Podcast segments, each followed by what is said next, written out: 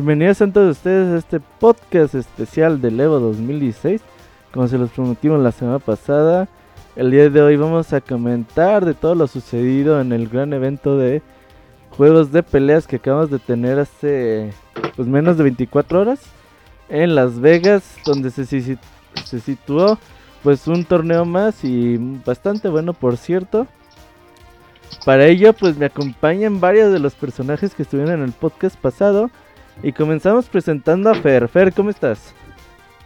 Bueno Robert, pues muy muy bien, ah, pues aquí ya, ya contento de este del podcast Posebo, eh, ya, ya pasó este gran torneo, ya tenemos campeones tal vez no nuevos en algunos juegos, pero otros sí, fue un muy buen torneo y pues vamos a estar en los, en las próximas hora, hora y media, tal, tal vez un poquito más, pues hablando de estos gran, grandes juegos. Sí, estuvo bueno y abrimos con el tema de, de Balrock. El tema oficial de Evo debería ser porque es en Las Vegas y porque está muy, muy bueno. Subsis, super tema, super tema. También tenemos eh, más invitados. Tenemos Edo. Edo, ¿cómo andas? Bien, bien. Eh, con la cruda posevo, pero listo para hablar de todo lo que pasó. Oye, pinche cruda, güey, qué feo se siente. Termina el Evo y dices, verga, mañana tengo que ir a trabajar. Y ahora quedo con mi vida. Se queda uno picado y busca videos en YouTube. Oye, Didier, tú que te quedaste picado, ¿cómo estás, Didier? Hola Robert, soy Edo. Hola a todos. Primero, gracias por la invitación. Y segunda, gracias a los que nos escuchan. Y pues aquí, como dice Edo, la cruda post Evo. Eh, sí, pues yo todavía anduve buscando videos así, dos, tres minutillos que tenía libres. Porque se queda uno con las ganas de ver más acción, ¿no? Pero pues bueno, vamos a platicarles de cómo fue. Oye, Diego, antes de que empecemos a, de lleno a hablar del Evo 2006, la gente tiene una gran duda. ¿Se caducaron o no, se caducaron los yogures? Eh, de hecho, para los que estuvieron ahí en el, en el stream del Evo, eh, no sé si se dieron cuenta que también hubo un anuncio oficial. Que todos los yogures me los alcancé a tomar ayer y ya no caducan. Entonces, después de anunciar el, el stage del Capcom Pro Tour, también anunciaron que los yogures se habían acabado. Entonces, pues ahí, ahí para que chequen los streams. Oye, Robert, ¿me, ¿me, permites poner un este tono? A ver, ponlo. Por favor, permíteme un momento, permíteme un Oh, momento. oh, Fer, Ahí va, ahí va, aguanta, aguanta. Pero gato. Espera, espera, se repite, se repite, ahí va, aguanta, aguanta, aguanta, ahí va. Ya se va mañana Ya, gracias. El que quiera el tono del celular, ahí. Me lo pide. Él se lo pide al Fer, ahí lo tienes listo. Oigan, eh, la- para la gente que pregunte por Pixescroto, eh, por este Gerson, eh, Pixescroto va a llegar un poco tarde, esperamos tenerlo aquí para a la hora que hablemos de Street Fighter V. Y Gerson que tuvo visitas del Katsu y desde el Mostaza, entonces no sabemos si, si se van a ir los aderezos pronto de su casa o, o se quedan a, a embarrarse toda la noche. Así que si llega hasta aquí, al rato los añadimos. Pero ahora sí, empecemos de lleno. Pues primero que nada, como ya habíamos dicho, el Evo eh, tuvo una gran participación. El mayor número de personas reunidas como nunca antes en este torneo de juegos de peleas. E incluso se rentó un lugar diferente al que se viene rentando con Así anterioridad. es. Ahora fue en un centro de convenciones bastante espacioso, con mucho lugar y se veía repleto, ¿no? Edo, ¿tuviste por ahí algunas fotos de cómo se veía el lugar el viernes y el sábado? Sí, se veía muy lleno. Eh, ahí se notó un poquito, a lo mejor que fue tanta gente que nos perdimos muchos matches de en Pulse. Pero estuvo muy bien. Yo creo que los primeros dos días no hubo ningún problema. Estuvieron muy entretenido todo. Eh, se notó que era el doble de gente, sobre todo en el Street Fighter, porque no bastó con un solo día para acabar las Pulse, fueron dos. Eh, a diferencia de casi todos los juegos que fue un día nada más de Pulse. Mili, por ejemplo, eh, fue, de, fue un día de Pulse prácticamente. pero en, en Street Fighter fueron más. Sí, estuvo, pues se veía hasta repleto hasta la chingada. El torneo empieza a las 8 de la mañana en punto hora, hora de allá, hora local. Y ya terminaba pues altas horas de la noche. Eh, a las 2 de la mañana. Sí, hablando un poquito de la logística que, que comentaba Edo.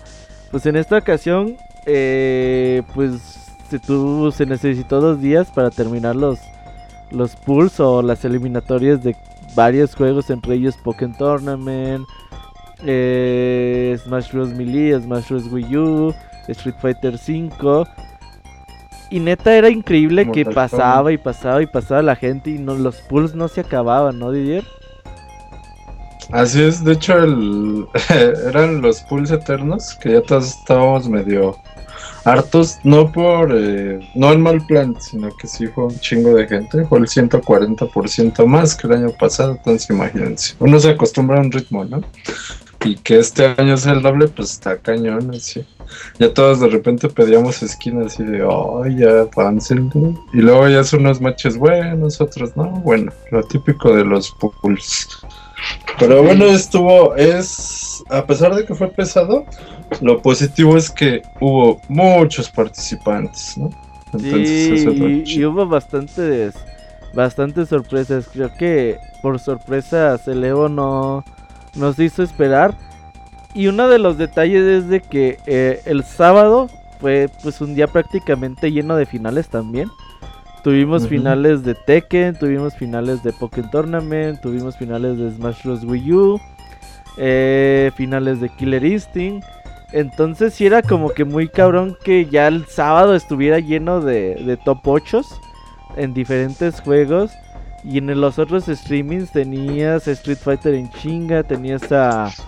Mm, pues a Mortal Kombat en un lado, a Guilty Gear, a Marvel. Entonces decías, güey, pues qué pedo, ¿dónde? ¿Qué veo, no?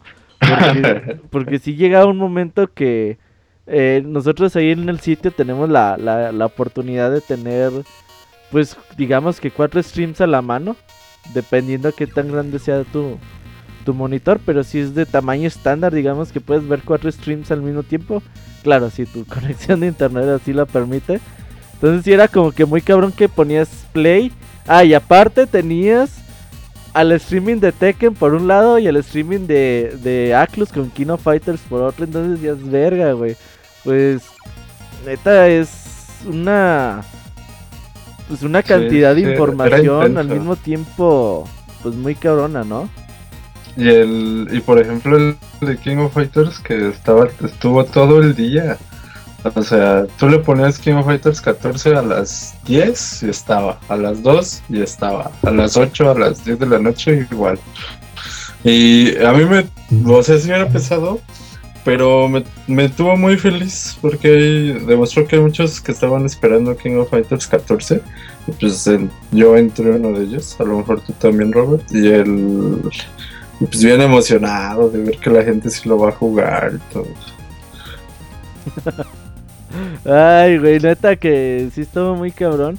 Entonces, voy a dar un comentario. La verdad que, como persona que trata de cubrir la mayoría de cosas importantes que estén ocurriendo en el Evo, no sé si me gustó tanto que hubiera tantas finales el sábado. Digo, es necesario porque el domingo, pues también aquí horas, aquí horas chingadas metidas todas las finales. Pero sí estuvo muy, muy cabrón de, de, de estar atento. Sábado estuvo hardcore. ¿no? Sí, sí, sí. El sábado fue el. Fue el día del despeño, ¿no? Así que ya. Ya no acababas de ver uno y ya viene el otro. Y, y sobre todo que antes el domingo era el día fuerte, ¿no? Era lo que se en lo que se convirtió ahora el sábado. el domingo era el día de las finales. Ah, yo creo que el día fuerte había sido el viernes, ¿no? Eh, porque estaba en Street Fighter, sí. Y bueno, es el evento principal del Evo, este, y era todo el día hasta top 8, y a mí eso me gustaba mucho. Y por eso fue que en este, esta vez me gustó, quizá fue mi juego favorito Tekken este año, porque también fue como en Street Fighter todo el día fue Tekken el viernes. Se acabó el top 8, eh, llegaron a top 8 y el sábado la final. Mm, a lo mejor el cambio de lo de Street Fighter atiende a razones comerciales, ¿no?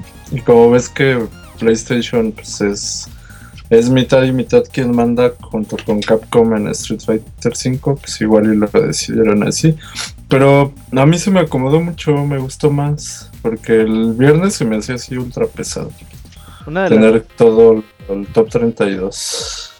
Pues es bonito porque ya era la noche y todo, pero Mm, creo que una de mis quejas principales de, que tengo sobre el Evo es que ah. mm, no debería de haber un momento que te quedes sin streaming de algún juego, güey. O sea, ah, por ejemplo... Eh, Estaba bien eso. sí, no, deja de tú de eso, porque hay veces que creo que hubo como cuatro horas que seguían los pools de Guilty Gear y no había streaming de eso, güey.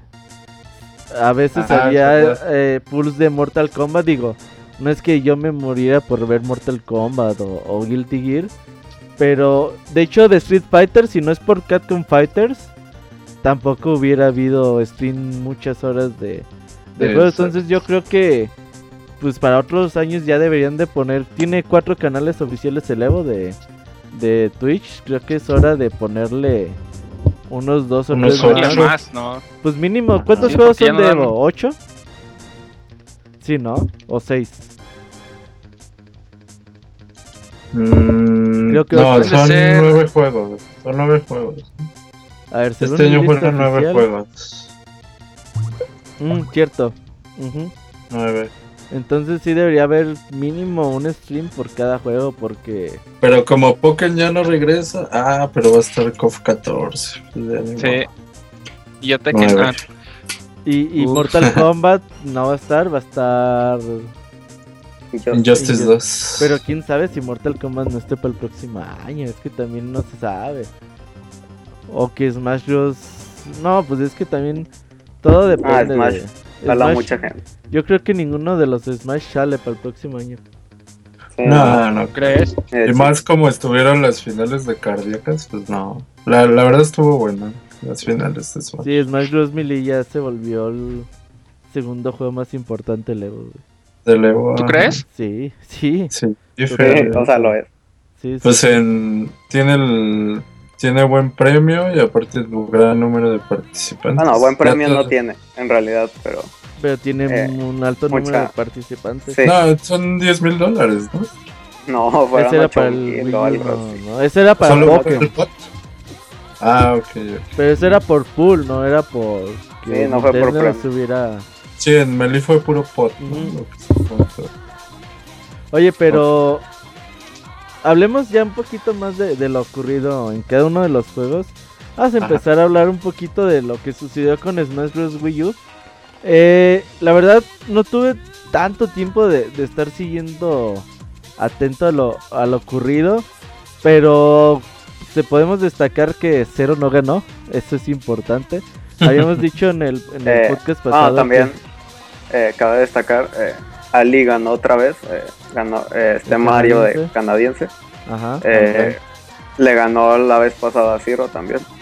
Eh, y hubieron varias sorpresas, bueno, al menos para mí. Eh, yo no conocía a Kamemushi, eh, que es un main de Mega, Man. Ajá, muy, muy bueno. Eh, le ganó a Void, que es un.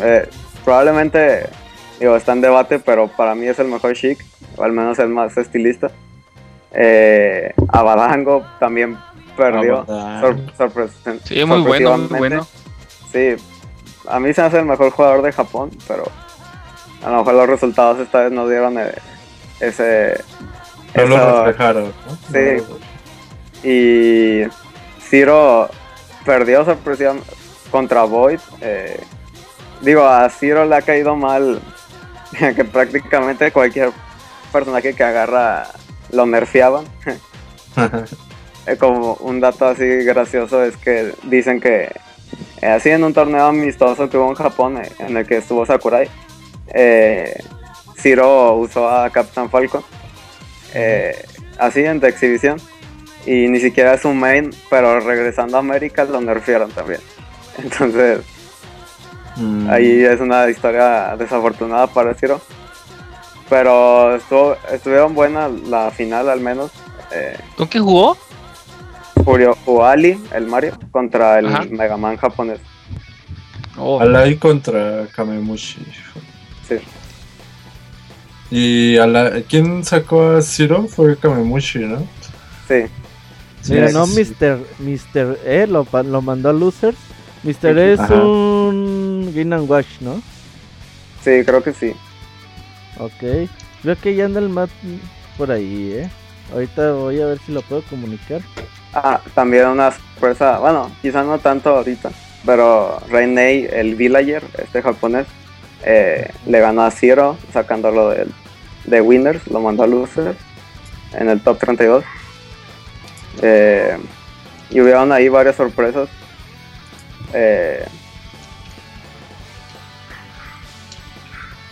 Bueno, bueno. ¿Qué onda, Gerson? ¿Cómo andas? uf, el Gerson. Bien, bien, ustedes. Bien, oye, Perdón por llegar tarde. no se querían ir el capsu y el mostaza. El, el mostaza, sí. fue el Estábamos armando un condimentón acá. Aquí la Ah, andaban, Condimento, bueno mames. aquí la andaban embarrando el aderezo. ¿Te lo estaban Ah, aderezando, Gerson? ¿O como Ah, cabrón. No, nada de eso. Dice el Gerson que puro aderezo con chipocle. No mames, Gerson. Ah, contrólate, Les gusta con- con chipotle. ¿eh? Hacen muy asquerosos. Oye, Gerson, qué, qué bueno y qué malo que llegaste porque vamos a tener que hablar de Guilty Gear ahora que llegaste. Ah, Ah, qué bueno. ya lo habíamos sacado de la lista, ¿eh? El Sí, no. especialista. Sí, el especialista de Guilty Gear. ¿Ya ahorita o rato? No, no, no, estamos hablando de, de Smash Bros. Smash Wii U. Ah, pues, ya no hay Eh, mucho que Ramai comentar. o Ranai, ¿cómo se llama? ¿Ramai o Ranai? Sí, Ranai, Ranai. Ranai. Me, me gustó su, su aldeano, ¿eh? Juega Sí. bastante bien. Era muy buena la aldea, ¿no? Güey, No sé porque cómo hace el cancel para hacer para golpear con la resortera tan rápido. sí, Ajá. es muy cabrón en eso, güey. Y aparte, o sea, la mecánica esta de que plantas el arbolito y tú Y- como jugador casual dices, no mames, esto nunca lo voy a poder hacer. Y ese güey encuentra la forma de... Para la recovery, ¿no? Para Sí, evitar sí, que regresen. Ajá, aquí, Ujú. o sea, qué Usa cabrón. la O sea, hacha. lo planta en la orillita y ahí. Y luego cuando lo evaden les avienta la bola de bolos y así de. ay. Sí, Está bien pues, ser. juega muy, muy- me hubiera gustado que, que ganara él. Pero por otro lado, pues qué bueno que ganó un Mario porque neta que a veces es como Ryun en Street Fighter que En ya Street tiene rato Fighter. sin ganar nada. güey. Qué bueno que, que un Mario gane el torneo. Es y el sobre todo por la comunidad que ya Cero no esté dominando, pues eso también le, le hace un bien. Y la comunidad sigue bastante grande, decíamos eh, hace rato que pues dudamos mucho que el próximo año no esté Smash Bros. Wii U. Creo que es un juego que ya está ahí para quedarse, que tiene bastante gran cantidad de público. Entonces lo vamos a seguir viendo, ¿no, Edo? Sí, ahí, ahí vamos a estar pendientes de, de lo que pasa. Sí, sí, sí. Y bueno, seguimos para hablar de Guilty Gear. Llegaste justo a tiempo, Mad. Ahí lo teníamos en la lista. Uf, ¿Tú Antes piensas de que- cancelar. Tú piensas que la sacamos, pero no. Íbamos a hablar Sí. de, de Guilty Gear. Y, y estabas diciendo que una de las cosas importantes es de que, o que creemos que el Evo pudiera mejorar, es que en ocasiones hay, hay juegos que están en curso, hay torneos que están en curso y no hay streaming de eso. Y. por ejemplo en Guilty Gear te pierdes un rato de, de sus eliminatorias y creemos que el próximo Evo debería haber mínimo un canal por juego, ¿no, Edo? ¿Tú, Matt? Sí, de hecho es lo que estaba viendo porque cuando tú me comentabas en el chat, oye Gerson, pásame lo- el stream de las pools, es que no hay stream, no, ¿cómo no? De ver, es que no hay stream, búscalo en buscando Periscope y todo, nada. Ya este, ya cuando fue la transmisión oficial ya habíamos descubierto que eran finales de pool, o sea, todo lo bueno que varios japoneses y norteamericanos que eran favoritos se murieron en las pools y no lo vimos, eso fue como que algo muy castrante.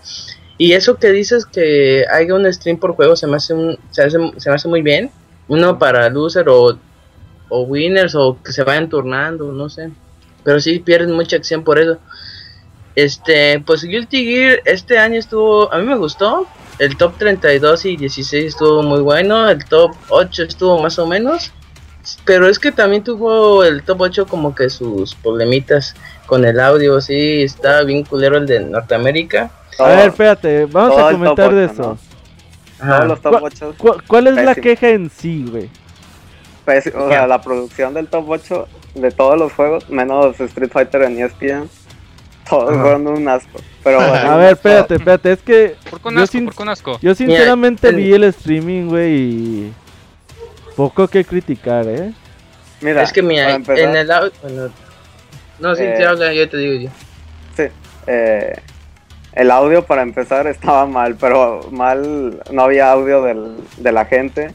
Eh, los comentaristas se escuchaban muy fuerte, el juego no se escuchaba casi nada. La música cuando entraban los jugadores no aparecía. Incluso la gente que estaba en el, en el venue, eh, no había audio para ellos. O sea, fue un error de producción muy, muy grande. Incluso podría decir que los ángulos de la cámara también fueron mal. Cuando llegaban la, los jugadores, ¿no? jugadores. Y se ponía la pantalla con un jugador y aparecía el otro y quitaban la pantalla. y, o sea, y eso no pasó el año pasado. O sea, el año pasado. Y el otro año pasado. ¿No crees que también fue porque se sumó ESPN al a este. No, no, tuvo que porque ESPN no, porque... salvó Street Fighter. ESPN sí. salvó Street Fighter. Ah, ok. No, pero aparte yo creo que eh, pues también es lugar nuevo y pues también está, es la primera vez que lo hacían y pues están expuestos a todo este tipo de fallas. Se escuchaba un eco horrible. Es que ah, ahí te va, el problema es el siguiente, como pues quisieron poner que la voz de los narradores se escuchara en el sonido local. Escenario. Y, y, también quieres un micrófono que esté escuchándose al, al ruido ambiente que tiene la gente. Entonces ibas a tener ruido. Se repetía. Ajá, ajá exactamente. Tenías una retroalimentación de, de, la narración. Hubieran Así aplicado como le gusta lo que de hecho, hubieran aplicado lo que hacen la WWE de que tienen sus comentaristas en lleno de toda la gente y todo eso, pero en sí, en todo el escenario no escuchas nada, nada más escuchas el ruido de la gente. Y eso es lo que me, se me hace como que más bonito, estar escuchando más el ruido de la gente y el grito que estar escuchando a los comentaristas pues, adentro. como un estadio, ¿no? Pero... Ya, por ejemplo, yo si hubiera estado en el estadio, si hace, no sé, unos tres años a las luchas, güey Mira, evento grabado para televisión. Sí. Y se oye la voz de los narradores, güey. ah, bueno, bueno, pero estás con la triple A, yo te estoy diciendo de los otros. Es que los otros, como ya tienen el pues experiencia y callo, los comentaristas nada más los escuchas en las transmisiones y este pues es para es, para la gente, o sea, que está viendo en la transmisión. Y la gente no oye nada como un estadio de fútbol. Ah, exactamente. Sí. Exactamente. Pero bueno, eh, pues yo creo que eh, el próximo año, si lo llegaron, si lo volvían a hacer ahí, que yo creo que sí, fue todo un éxito. Creo que pues ya buscarán la forma de solucionar este este tipo de problemas, pero así como que digas, fue un asco. Eh, mira, te, lo voy a poner, mira, te lo voy a poner así. Yo en el de Guilty Gear los dos comentaristas fueron los del año pasado. Este nada más escuchaba la música, los efectos de juego no se escuchaban casi nada se escuchaban mucho los comentaristas, o sea, nada más se escuchaba la música y los comentaristas. Y como que los comentaristas no tenían, no sé por qué en este año estuvieron muy, apagados. Y así como que... Ah. Y, me cambié... Ajá, como que silencio incómodo de puta máquina. Bueno, y, había un stream japonés donde estaba Dogura, Daishan. Porque estaba aburrido el juego, Gerson, entiendo. No, y eso, y eso como estaban cerca de, del podio, eh, se escuchaba la gente, los aplausos, o sea, había más bullicio y como que, y estos vatos alocaban por cualquier cosa, así como que le agregó un efecto bueno al, top 8. Este, pero sí, yo también concuerdo con Edo de que en producción, este, todo el sonido y todo eso estuvo un poco mal. Espero que ya el próximo año ya traten de mejorarlo y esas cosas. Mm, ¿Qué iba a decir? De hecho, lo gracioso del, de la transmisión en Japón es de que estaban platicando ellos y atrás se veía las pantallas gigantes. Ya cuando empezaba el juego ellos decían, bueno, ahorita a continuación sigue la siguiente pelea y la, y la cámara la levantaba y le hacía un zoom al, a la pantalla gigante y se hacía como que un efecto de translation así de distorsión y automáticamente aparecía en, en el juego. Decías, ah, cabrón, pinches japoneses con tecnología rara. Este, pero sí, Son japoneses, son. sí, verdad. Levantó los tentáculos a la transmisión, pero sí, sí me gustó el top 8. Este, el loser estuvo muy aburrido, el winners estuvo entretenido, los comebacks fueron también muy buenos. Y Este- Ogawa lo mandaron rapidito a su casa, ¿no? Sí, es que en, el, en la transmisión en japonés estuvo chida porque muchos norteamericanos empezaron a, a ir, oiga, ¿por qué no estoy hablando raro? Es que está en japonés, güey. Ah, con razón. Y ya se pusieron a platicar. Hablando raro, güey. y este, y empezaron a decir muchos datos de que, no, de que, eh. Eh, ah, ok, empezaron a platicar de que no, Kogawa ahorita no trae nada, Macabu es el mejor, y así como que empezaron a repartir tips y así de, de los top 8 y ya, cabrón, eso está chido.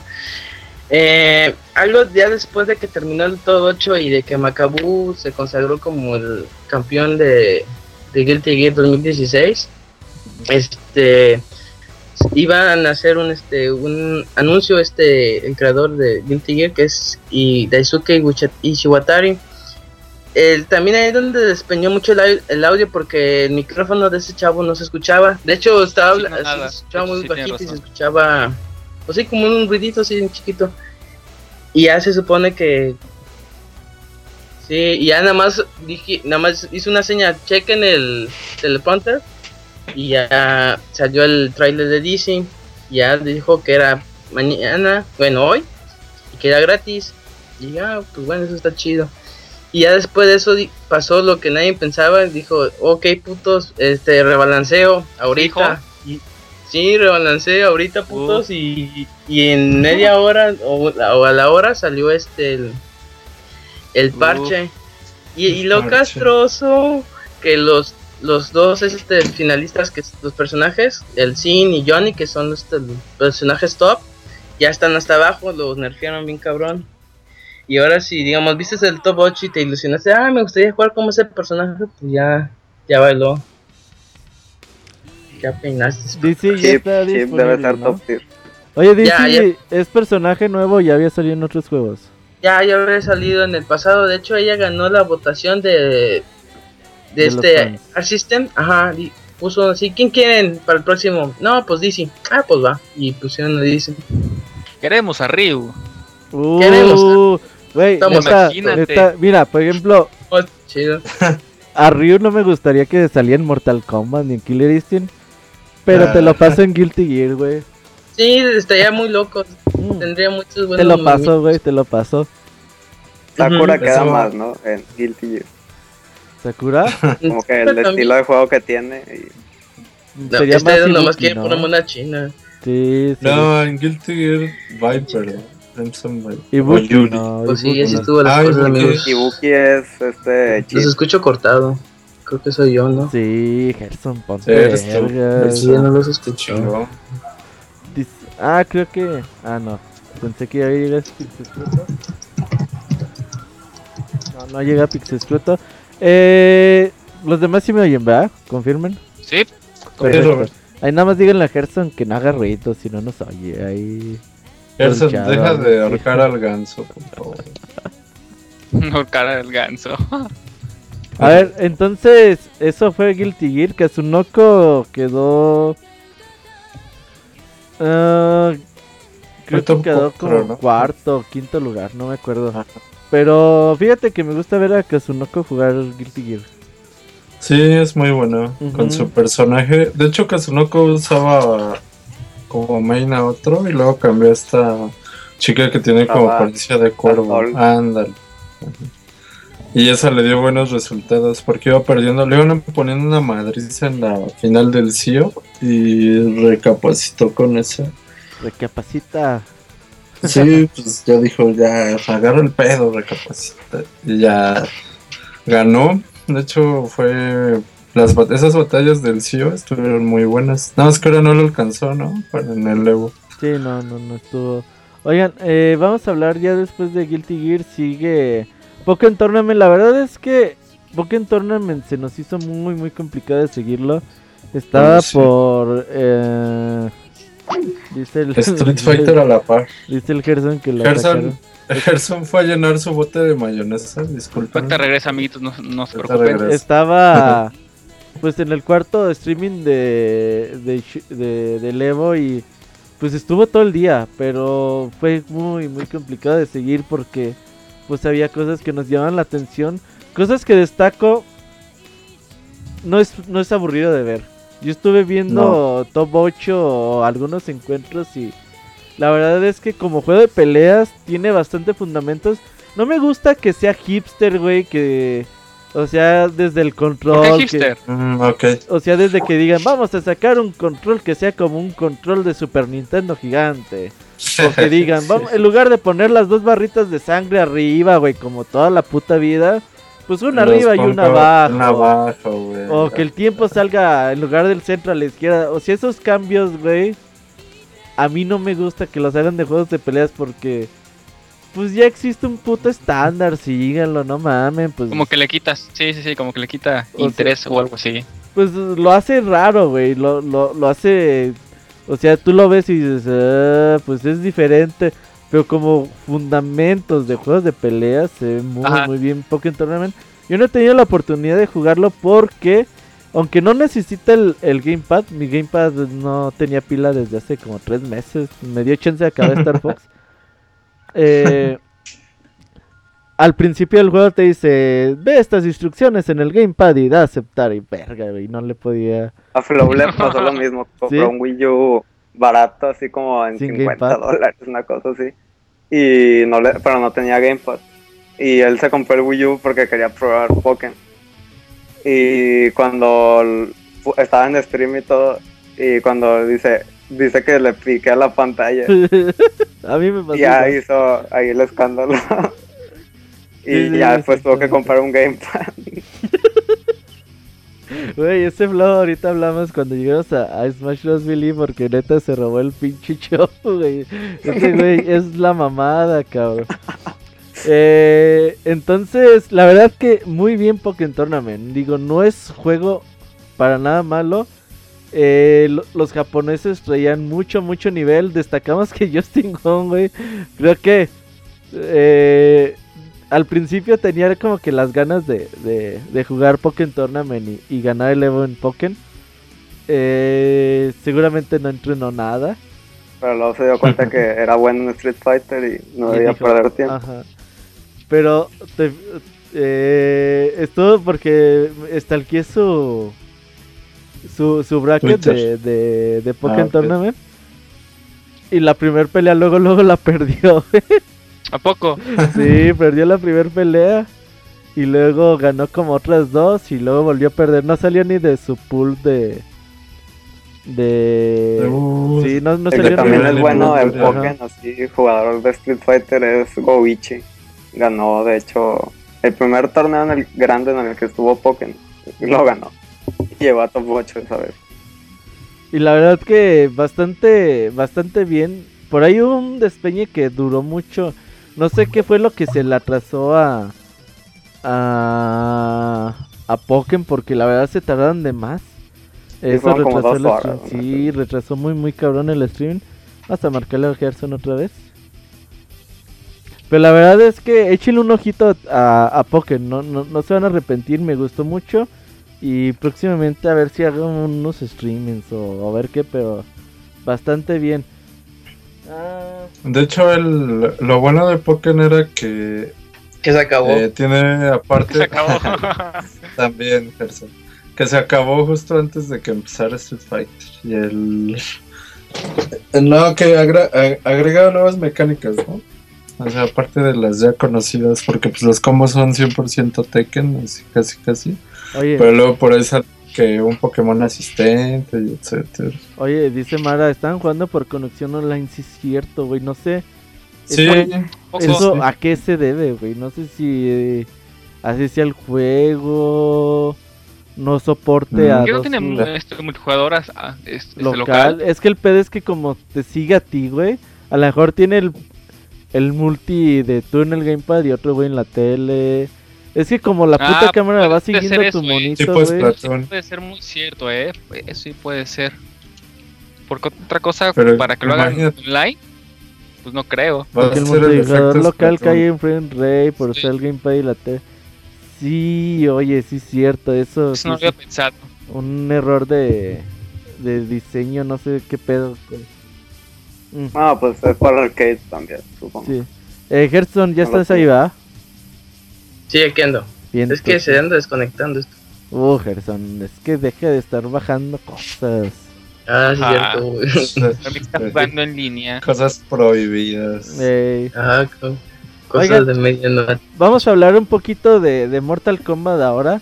La verdad es que el top 8 estuvo entretenido, me gustó. No vi nada de Pulse, pero el top 8 estuvo estuvo divertido, estuvo con sorpresas.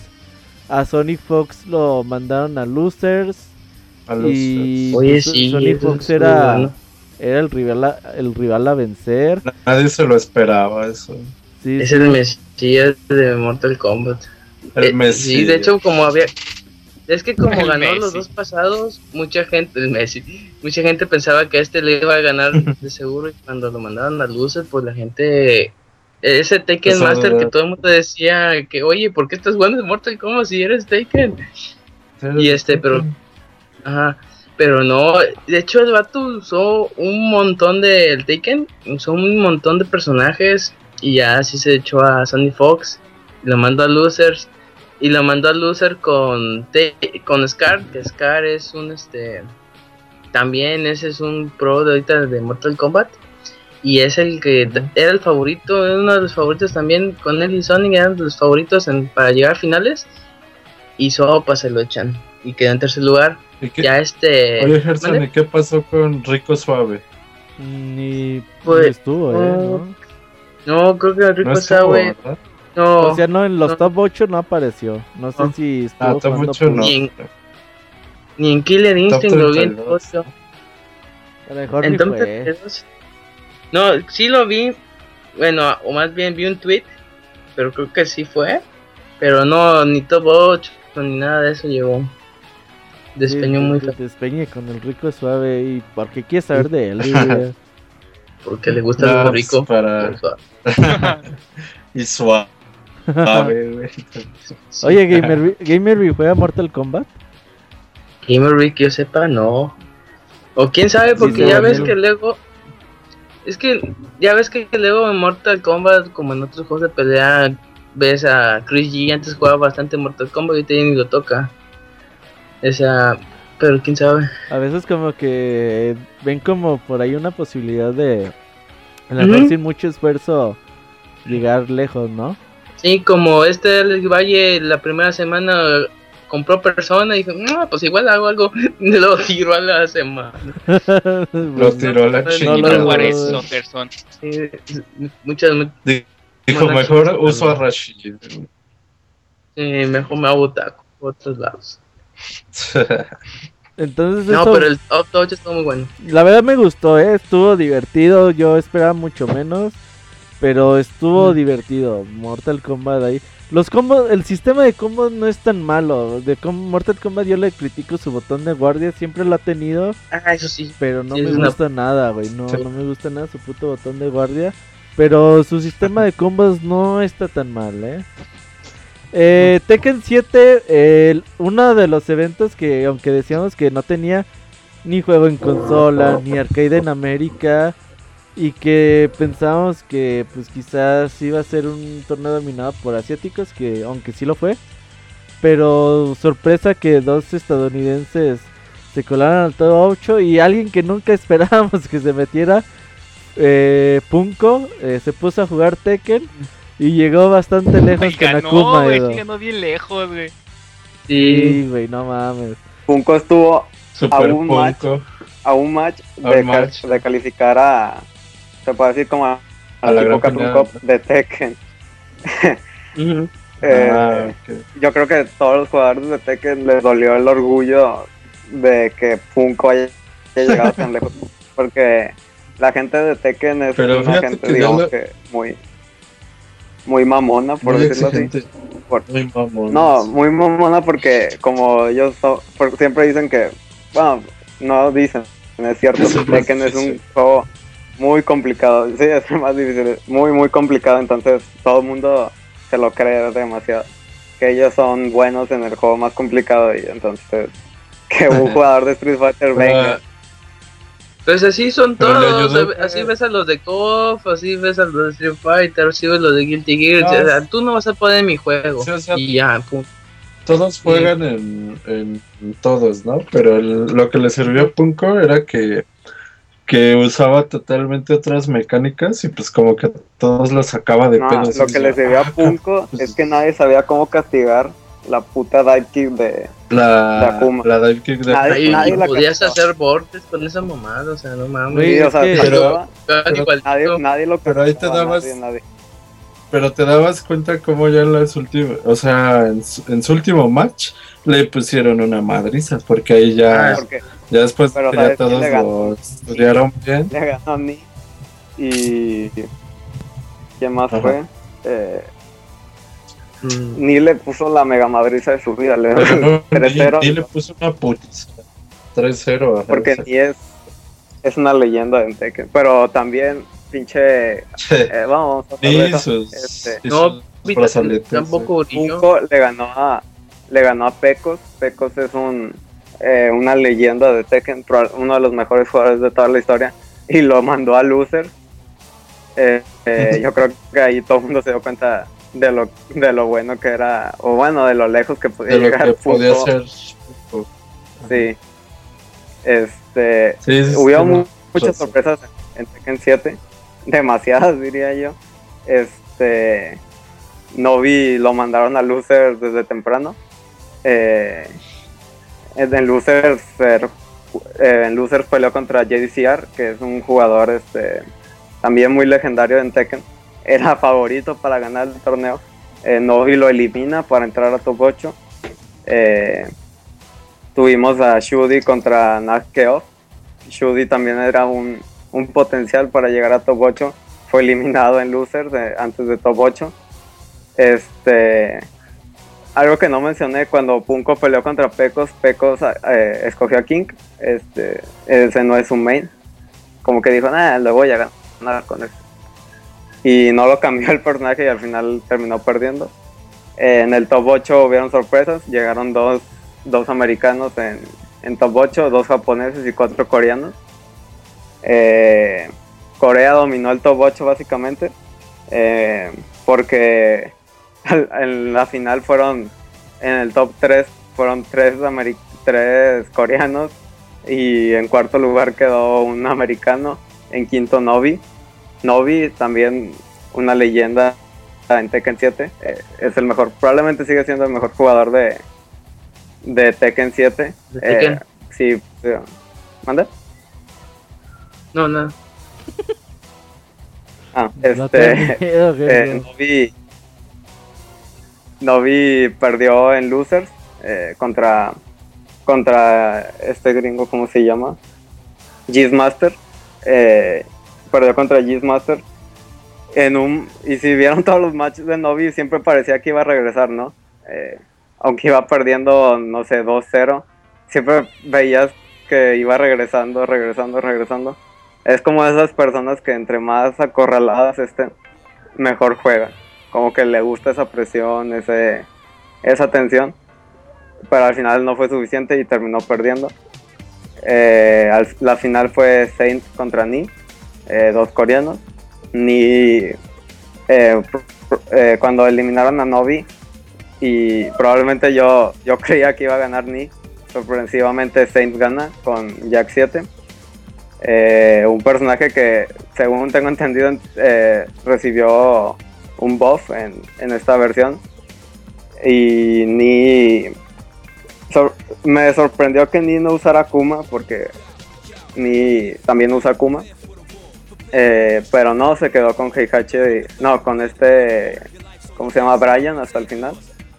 Y fue muy bueno el top 8, lleno de sorpresas a mi parecer, aunque al final lo dominaron los coreanos, pero no sé ustedes qué piensan esto.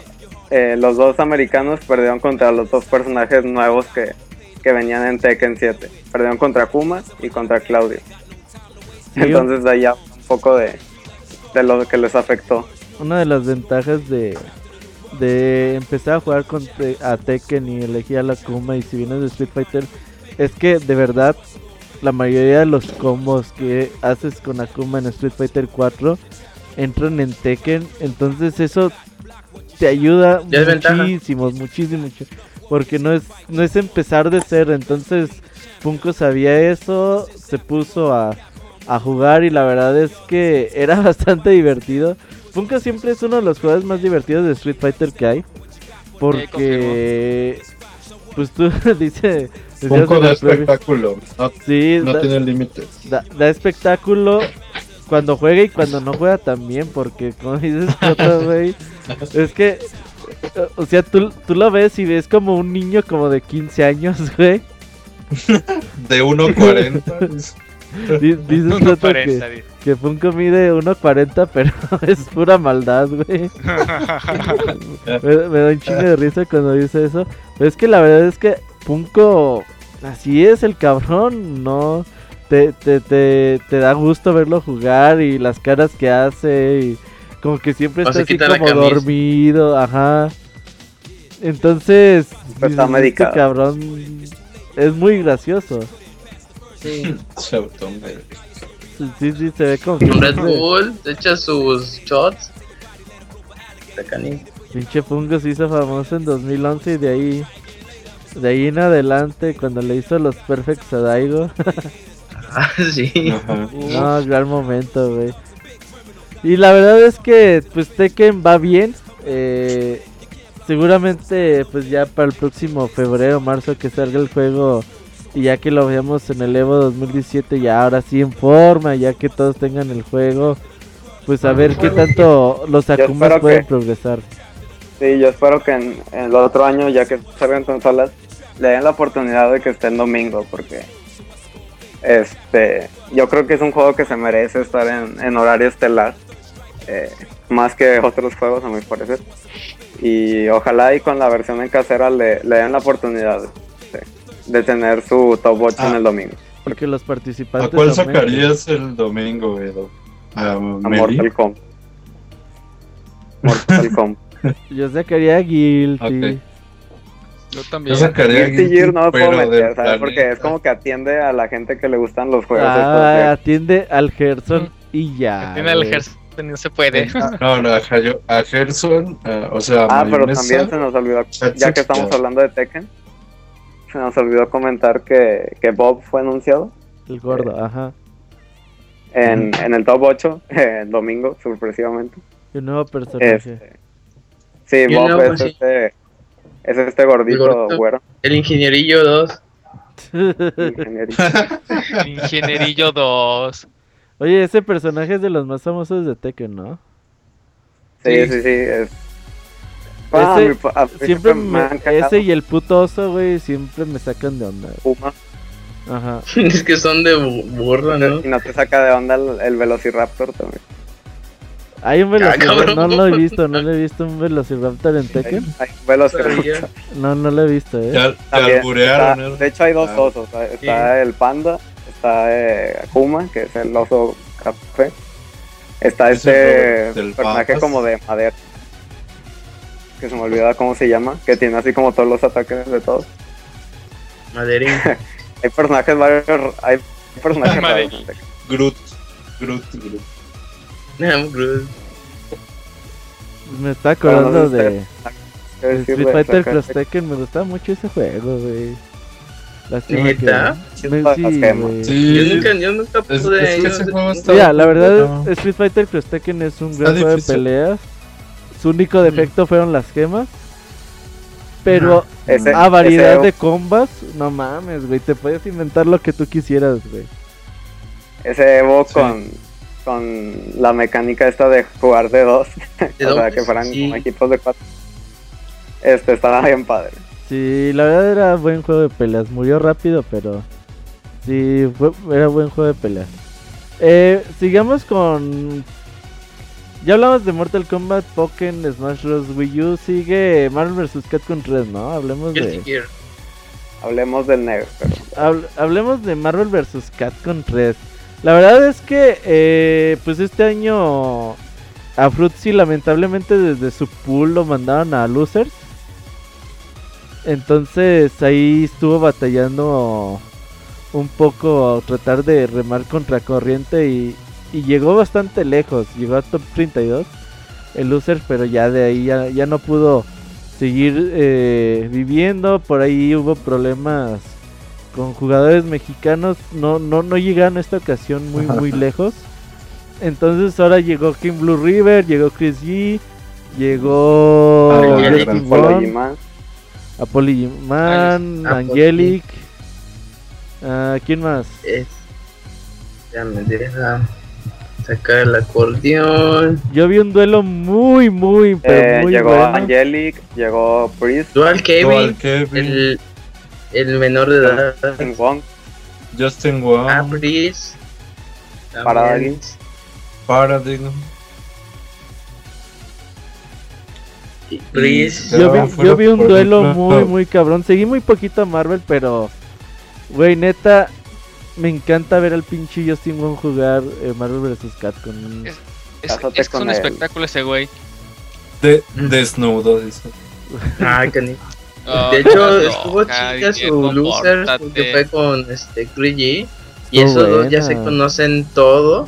Ajá, Y pues hasta estuvo bien chido. se han de conocer. Oye, Ah, cabrón. pero en el top, en el todo top el 16, Texas, eh. Justin Wong peleó contra Flocker, güey. Ah, Y Ah, es el campeón del Evo 2012, me parece, 2013. Ah, no, de ca- 14. No, No, 2013, ¿no? Y la verdad ¿Y es que más? fue, fue un 3 a 2. Entre más mes- Y, y en un ok. en uno le chingaron luego, luego sus dos personajes a, a Justin, le iban chingando a Kuma como siempre. Y de la nada, X Factor y en pinche. Justin empieza a hacer comeback. Neta, cuando empieza a hacer comeback, Justin Wong con su pincha que no lo va a lograr, que parece es que no lo va a lograr. Y lo logra, qué cabrón es Justin Wong El para ese tipo de cosas. Wong Factor, sí, ¿no? sí, sí. El fact, sí. Ajá, el Wong. Ya neta, es muy divertido ver a Justin Wong jugar en, en Marvel vs. Capcom porque la mayoría de los otros jugadores no son divertidos. No. Fíjate que en este top 8, como hubo variedad, como Frisk usaba Modoc y el otro Dual Kevin usando Deadpool, como que sí le agregaron así como que, ah, y esta Angelic usando Chuma Gorat. Dices, ah, cabrón, o sea, ya está más variadito al porque siempre eran los mismos, güey. Vergil, Dante, Ceros. Y en este ya había más variedad. A este a Raccoon, a... Sí, güey, Ah, a, Pero, a Fireman, ¿no? ¿cómo se llama el de...? sí, Firebrand. Firebrand. Sí, pues... Gargoyle. O sea, ya, ya- ya- y es un juego... Ya no tiene el nivel que tiene a que tenía hace dos años, porque ya la mayoría de los que juegan Marvel vs. Capcom ya están con mains en otros juegos y ya juegan prácticamente a lo que se acuerdan. No es de que hayan entrenado mucho filipino Champ y lo mandaron a la chingada en el top 16. Ni lo vi jugar, güey. Yo como dos duelos, pero ya, ya Sí, se le ponen al pedo, güey. Ya no, no, No- no domina como dominaba Dentro hace no. dos, tres años, güey. Ajá. Mm. Y pues vimos un duelo interesante. Angelic mandó a Justin Wong a, a Losers para el, tolo- para el top 8. Entonces la, la verdad de Chris G y Justin Wong pues rifaron. Es un gran, fue un gran duelo 3-2. Y ya de ahí pues hubo duelos interesantes. Angelic lo estuvo haciendo bastante, bastante bien.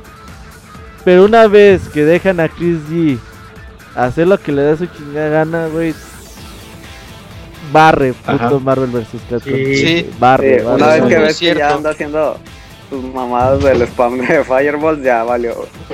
ya valió. De ahí. Pues de hecho muy Sí, pocos, el- el... único que le dio batalla fue Flocker, ¿no? que le logró destruir su sistemita ese que tiene Chris G. Pero nada, esta vez. Y en la final de, una de madre Marvel 3 pobre. De la historia. Ganó el último Evo, ¿Quién? probablemente, de Marvel. No, creo- sí, bueno. No sé si sea su No, no último creo. Evo, Pues igual sí. porque Yo creo Igual que lo ponen aguanta hasta otro. abajo. Sí, hasta que Capcom diga, bueno, creo este que es el nuevo otro. juego. sí. Yo no creo que sea su último Evo, eh. A lo mejor sí su último día en domingo, ¿no? Eh, Pues eso sí pudiera ser. Eso sí puede puede ser muy factible porque pues no le dieron un horario ya tan bueno. La verdad es que si no entran estos güeyes como Chris G, como Flocker, como Filipino Champ, pues las finales no se ponen tan tan interesantes. Es como si ahorita hubiera Street Fighter 4, güey, sin Daigo, sin Saco, sin Luffy. Pues ya, pues ya pues lo que quedó de Street Fighter 4, tú sabes que ya no es lo mejor. Entonces el nivel obviamente ya, no es lo mismo, ¿no? No, ya no es lo mismo. Sí, sí, sí. Marvel murió con Chris. Pero también Pero está chido porque ese vato... Ah, sí, también. ¿Qué? Perdón, ¿qué dijiste? El asalto en vivo del, de la, en donde, cuando estaba la... Cuando Chris llega. Oh, sí, se metió en un espontáneo. Yo pensé que era ah, un rapero porque todos lo estaban viendo que, ah, mira, un negro. ya se subió el vato, yo pensé que era, saludó. Yo pensé que era luchador de la UFC o una cosa así. Ah, ah porque la gente se le quedó viendo de, y le saludó todo fresco. Ándale. No, Chris G tuiteó y vi que le dieron ahí unos retweets, no sé si lo dijo de broma o lo dijo en serio. Que el morro le dijo que no te puedes ir de aquí sin derrotarme antes a mí. ¿En serio? Ajá. Pero no sé si que le agarró la mano. Ajá, y que no le soltó la mano. Luego le enseñó una cámara que tiene en la mano. Mira lo que tengo en la mano. Y ya la gente ya se. Entonces, eh, eh Pixescroto ya viene en camino. Así que aguanten un poquito más. Ya, ya casi llegamos a Street Fighter 5 también. Y pues eso fue todo de Marvel vs. Capcom 3. Una de, quizás no sorpresa, pero de los cosas más interesantes que hubo en este Evo fue sin duda alguna el torneo de Smash Bros. Melee, que aunque seguí poco o casi nada las eliminatorias, el top 8 estuvo bastante bueno. ¿Por qué? Porque simple y sencillamente entraron los mejores.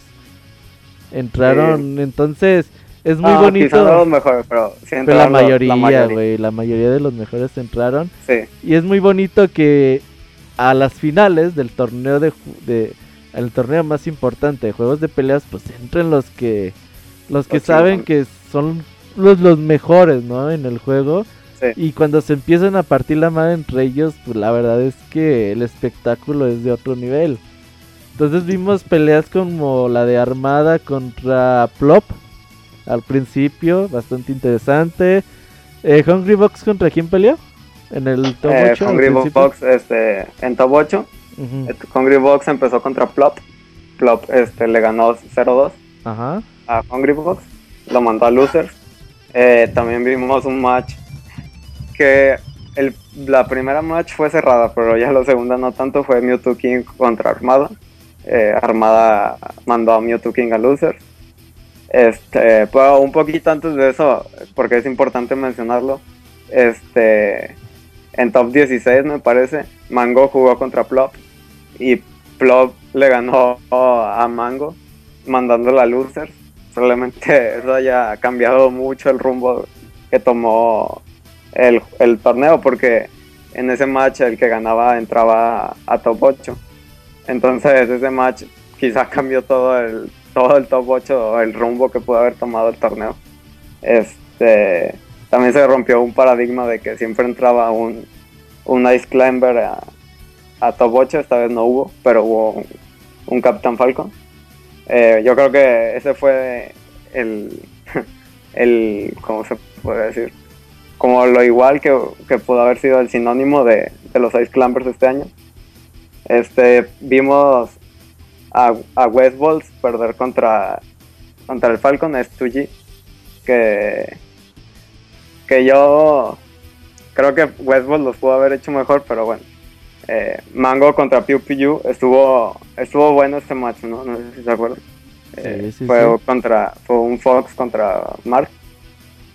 Para el final yo le decía a Robert que Piu Piu siempre como que baja de nivel en los en los momentos clave.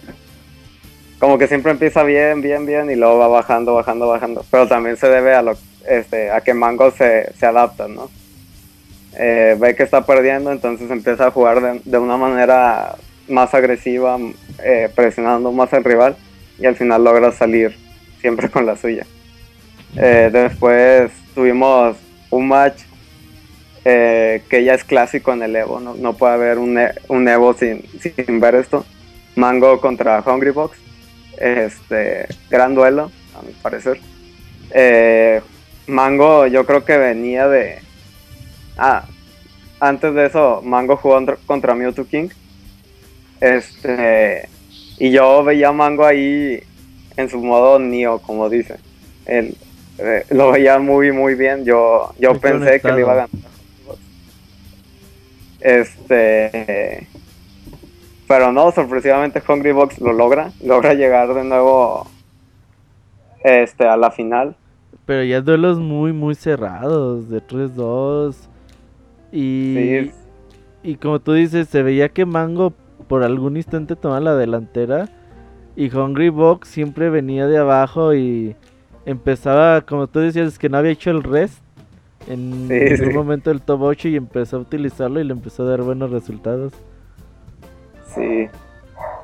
Digo, para mí una decepción fue Plop, porque yo creo que lo pudo haber hecho mucho, mucho mejor. Eh, perdió contra, digo, también le tocó contra gente difícil, jugó contra Armada y contra Hungrybox, que fueron los que lo sacó. Este. Pero esa final yo creo que sí se queda como una de las mejores finales de este año, ¿no? Y quizá de, todos los tiempos de, de, Evo, Sí, seguramente porque pues Armada sin duda alguna es de los grandes jugadores de Smash Bros. Y a la hora que te peleas contra Hungry Box y Hungry Box tiene que ganarle no una sino dos veces a Armada para ser campeón y Armada empieza ganando. Pues digamos que el primer encuentro lo ganó relativamente sencillo y ya después empieza Hungry Box a levantarse, a, hacer el reset y luego pues ahí iban, creo que ganó 3-1 al final, ¿no? No, eh, este, lo que pasó antes del reset fue que Hungry Box, eh, este Armada no había usado su Fox en, todo el top 8, había estado usando su pitch, pero como Fox es mejor macho para, para Jigglypuff, eh, decidió cambiar a Fox. Eh, Hungry Box le ganó dos juegos seguidos eh, a Armada. Después Armada reflexiona con lo que hizo y, y vuelve a, a retomar lo que hizo mal y, empató 2-2 el, el, primer eh, antes del reset. Después, cuando todo parecía perdido para Hungry Box en, el último match, este logra hacer un comeback, ¿no? Eh, espectacular, yo creo. Porque con cualquier ataque de Fox en ese momento, Hungry Box moría, ¿no? Yo en ese momento me acuerdo que, que, estaba casi casi que gritando de la emoción yo en mi casa, ahí al monitor este, cuando hice el red, yo no podía creer cómo, yo creo que es el red mm, en la situación más, con más presión que yo he visto en mi vida, ¿no? Yo no sé cómo tuvo la sangre fría para hacerlo ni nada. Después se van a, a al reset. Armada, si mal no recuerdo, iba ganando 2, 2-0. Greenbox regresa de nuevo y gana en, Dreamland, donde, donde Armada le había ganado muy feo antes. Pero sin duda alguna fue un match que no podía decir que alguien iba a ganar, ¿no? O sea, siempre Armada se adelantaba, Hungry Box lo empataba y así consecutivamente. Sí, creo que la verdad, por ejemplo, es el top 8 de Smash Bros. atrapó hasta gente que normalmente no, no ve Smash Bros. o no le interesa. Entre ellos estaba Isaac. Isaac decía, güey, a mí no me gusta Smash Bros. Pero qué entretenido está. Otros años yo me acuerdo que decías, ay, Smash Bros. vale verga, de aquí a que acabe y la chingada. Y no, este año la verdad bastante, bastante entretenido. ¿Por qué? Porque simplemente y sencillamente pues entraron los mejores o la mayoría de los mejores. Y así deben de ser las finales. Digo, siempre puede haber una sorpresa en el top 8, en el top eh, que entren uno o dos cabrones. Pero sin duda alguna queremos ver a los güeyes que, que, mejor son en ese juego. Y es cuando las cosas se ponen muy, muy interesantes. Hablando de Flow, aquellos que no sepan quién es Flow, Flow es amiguito de Justin Wong. Eh, güey, se la pasó. sus, tweets estaban geniales, güey. Güey, no mames, me hacía reír un chingo, güey. Está bien, Jigglypuff. Mango, mango es mi favorito, mango es mi fruta favorita, entonces supongo que quiero que gane, pero dice, no, no habrá alguien que se llame como una piña para que esté interesante. Fuera de mamadas. y luego después en un tweet vi, esperen, Jigglypuff es mujer. Estaba genial. Ese estuvo genial. Güey, Y luego la gente tomándole fotos desde lejos. Ay, que le ponía odio que hagan esto. y pero les daba retweet, güey, a la vez. Y pues la gente le entra el desmadre. Y... De hecho, había uno atrás. sí. Oye, tú eres Flow y se le ve la espaldota. Sí, güey, soy yo. Estaba bien, bien padre. Güey, Flow es una persona muy, muy graciosa que le entra al desmadre. Y. Güey, ayer se veía, pues, que obviamente Smash no es su juego. Pero se puso a entretener a la gente muy, muy cabrón. Como cuando le prestaron la cámara a Marv, ¿no? Uh, Mark. Oye, ¿qué, ¿qué onda con Mark? ¿Fue patrocinada por Red Bull? ¿Sí o no? ¿Nomás por el Evo? ¿O qué onda? No sé, porque yo no veo en ninguna parte que diga que tiene patrocinio. Quién sabe. sí. Alguna vez sí en- tuvo patrocinio, pero fue porque Era él hizo Genius. su propio equipo. Sí, creo que sí. eh, Sí, sí fue Evil Genius, pero muy poco. Pero luego él hizo su propio equipo. ¿Y quién Y era el que se metió a las finales de Mortal Kombat? Nadie. El que se metió fue a las finales de Marvel vs. Capcom. De Marvel vs. El Capcom. que, que dijimos hace ratito. Pero sí, eh, ahí chequen No. el timeline de Flow. ¿Te sabes el Twitter, Matt? Eh, yo lo tengo. su Twitter Ari, es arroba. No sé qué. No, Eh, el- Flow. Flow, eh, es Flow Gisan. J. Floyd. Ahí, Ah, Es sí. que- Ah, F-L-O, Floyd Gisan, sí, ¿Eh? así es. Es Floyd J-I, S-A-N. Así es. ahí para que chequen, porque es una persona Latina. bastante, bastante Es un. Sus streams, sus streams son divertidos, ¿eh? Si no tienen nada que hacer en la Ey. madrugada. Sí, ¿Haces son muy buenos. en la madrugada? Sí. Todo, toda la Sí, madrugada. Neta, y ese güey de qué Sí. vive, tú. De streamear. ¿Neta? Ahí la Sí, gente sí. le dona. Sí, se ah. suscribe a su canal. De hecho, agarra, se va así. A ver, ¿qué juego hay de un dólar? Va checando. Ah, este lo- se lo pone, se lo acaba en 10 minutos. Está bien culero. Otro y otro. Se la iba igual, Sí, sí, sí. Como clásico gordo. Hay un juego, de- el juego que banearon de, de. Twitch, que es así como gay. O sea, lo vi que lo estaba jugando y No, yo vi de Twitch No, que es- banearon uno que va una, una morrita de secundaria matando a sus amigos. güey. Ah, Yandere Así. Simulator, no. no, no sé, Simulator. sí, Ya güey. Ander- ¿Qué pedo ¿Cómo? con este juego, güey? Yandere o. Fundere Simulator. Demonios, supone estamos mal, estamos supone- mal. Güey, neta. Es que se supone que está muy feo.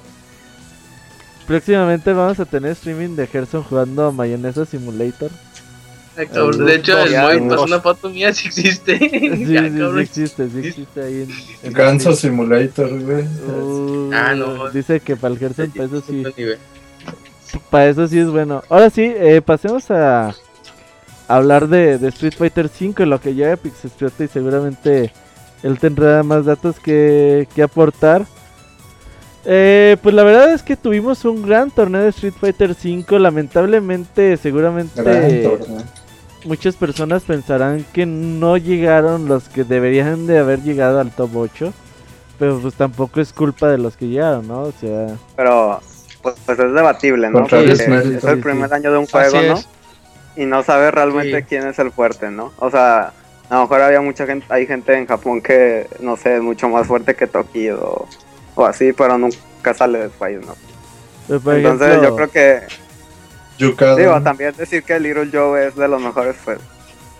Pues sí, es de los mejorcitos de debatible. América. De los Ah, mejores, no, sí. No mientas, Sí. Oye, Sí, a ver, ha ganado los, Y es que aparte, los Next Level consecutivos. Pero, Pulse, pero sí tiene buen Ash. Y yo Sí. tiene buen estilo de. a ver, Gerson, cuéntale a la Pero- gente quién es quién es Joe, porque la gente Joe. lo tiene tanto Es estima. un. Ah, bueno. Es un chavito de, de Nueva York, Chavito, vato no mames. De Long Bueno. Island. de Long Island. Y el vato decía de que siempre se iba a Chan Chinatown este, porque sus amigos iban mucho ahí, ¿y qué hay aquí? No, pues hay juegos de video, y dice, ah, pues vamos. Y el vato dice que estaba Street Fighter 3 y se hizo muy adicto al juego. Y decía que, que pasó de hamburguesas a hot dogs a pura comida china. Se la pasaba todos los días en China, estaban jugando Street Fighter 3. Y ya desde ahí, este, en este, en Nueva York hay un este de arcades, que es donde antes estaba Spooky y todos ellos. Y el vato iba y las y jugaba mucho, mucho. Street Fighter 4 no, no, este, no sobresalió mucho, no lo vi muchos torneos. Pero en Street Fighter 5 nada más escogió a Nash y ya, ya se empezó como que a ganar mucha reputación. Y ya ahorita ya entró a top 8 de Street Fighter 5, o sea, o sea de que ya está ganando mucho poder. Y dice que cuando agarre Burning se va a poner más cabrón que su main de toda la vida, así que pues a ver cómo le va. Oye, pero yo, yo, no lo vi en ningún en un, un Capcom Pro Tour de este año, güey. Oh, ganó uno, ¿no? En Europa. ¿Neta? No, no el primero que hubo, el primero que hubo no fue Premier, no, no, no, no, de puntos. Este, y ganó ese, me acuerdo de eso, porque Gutex quedó en top 8 esa vez, me acuerdo. A la madre, bien estuvo, bien, estuvo bien chafa el torneo. Sí, ya sé. ¿Y quiénes fueron? No, pues los de la cuadra. Ah, no. Pues, los de la cuadra de Didier. Dice pero también podemos decir que el Little Joe entró top, top 32 un poco por suerte, ¿no? Porque le tocó unos matches contra Squall. ¿Tú conoces a Squall? Uh, sí, vive en San Luis. Sí, Luis, San Luis, San Luis, ¿verdad? ¿Cuál es nuestro amigo? O sea, ¿quién es ese cabrón? Y le tocó jugar contra él. Y luego, cuando le tocó contra Kazunoko, pues Kazunoko no jugó de su manera, mejor Oye, manera. Oye, no está conectado. Dice que va Dice a que se va a los dientes para poder hablar bien y regresa. Dice que se va a maquillar y para hablar. Ajá. Ah, Pixisete está muy enojado porque le echaste los perros el otro día. ¿Yo? ¿Yo qué? Dice que por eso ya no quiere. Sí, dijiste que era un mango, Gerson. Dijiste que estaba. Dijiste que, que, le gustaba su, que le gustaba su mango. Sí, no mames. Te lo cagaste, Gerson. Muy mal. Un comentario amistoso.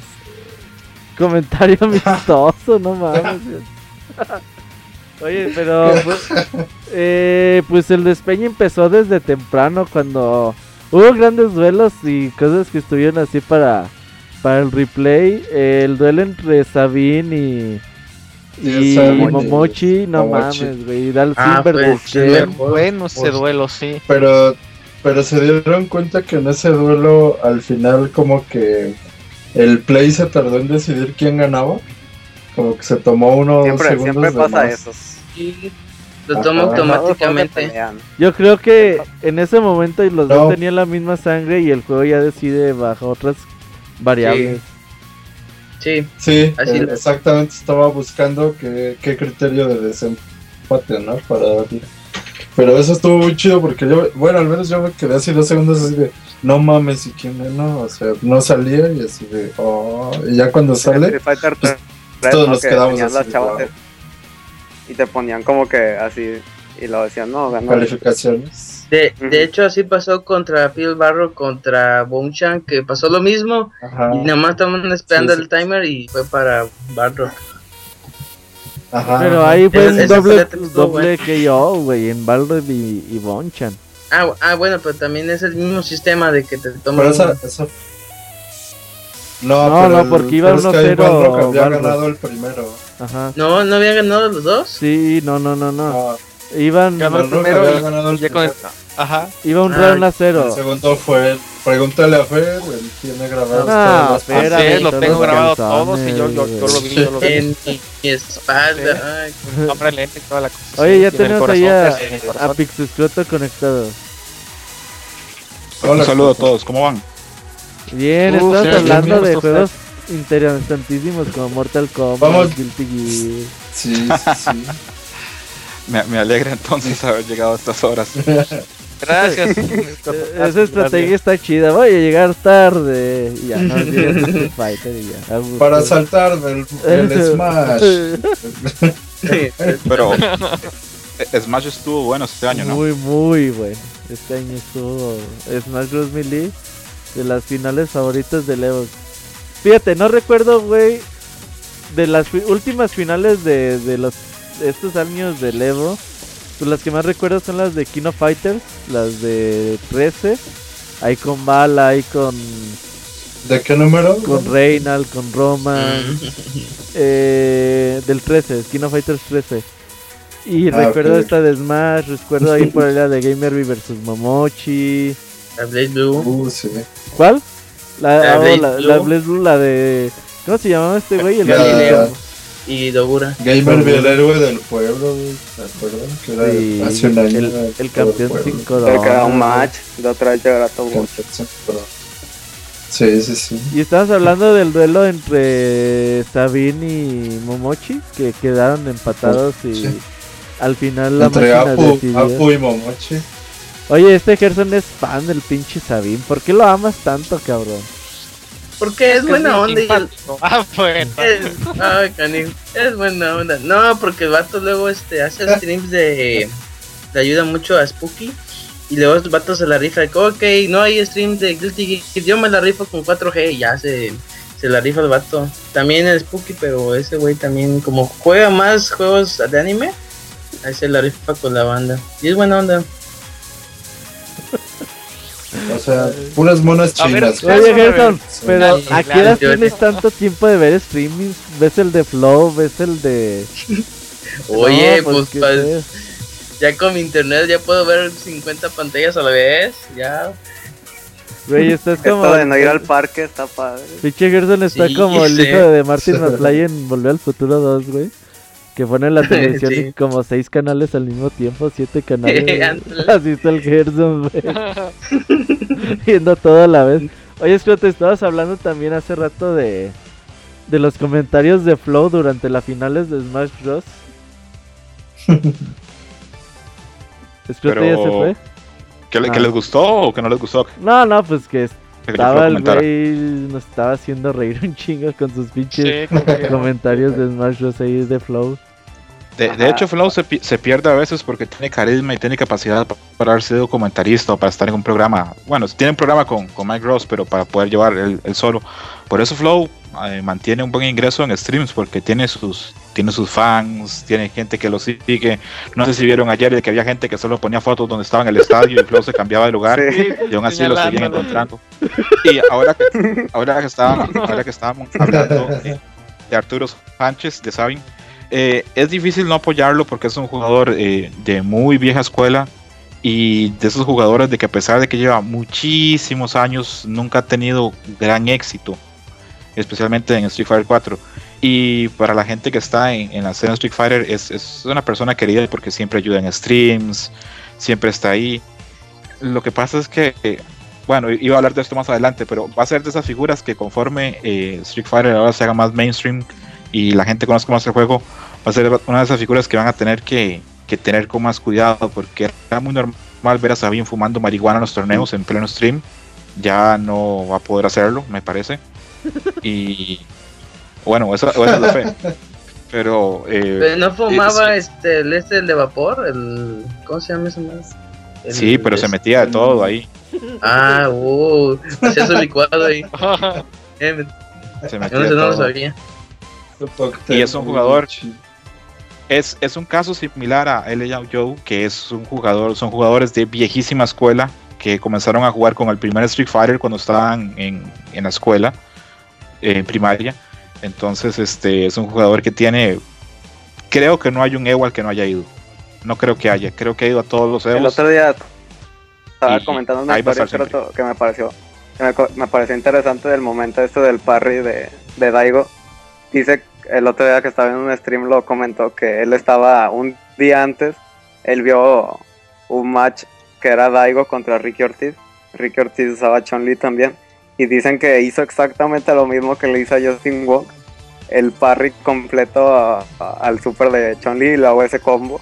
Y dice que cuando vio a Justin Wong que estaba intentando hacer eh, pues el super contra Daigo, dicen que le, le estaba gritando, no lo hagas, Justin, no lo hagas pero pues no lo escuchó.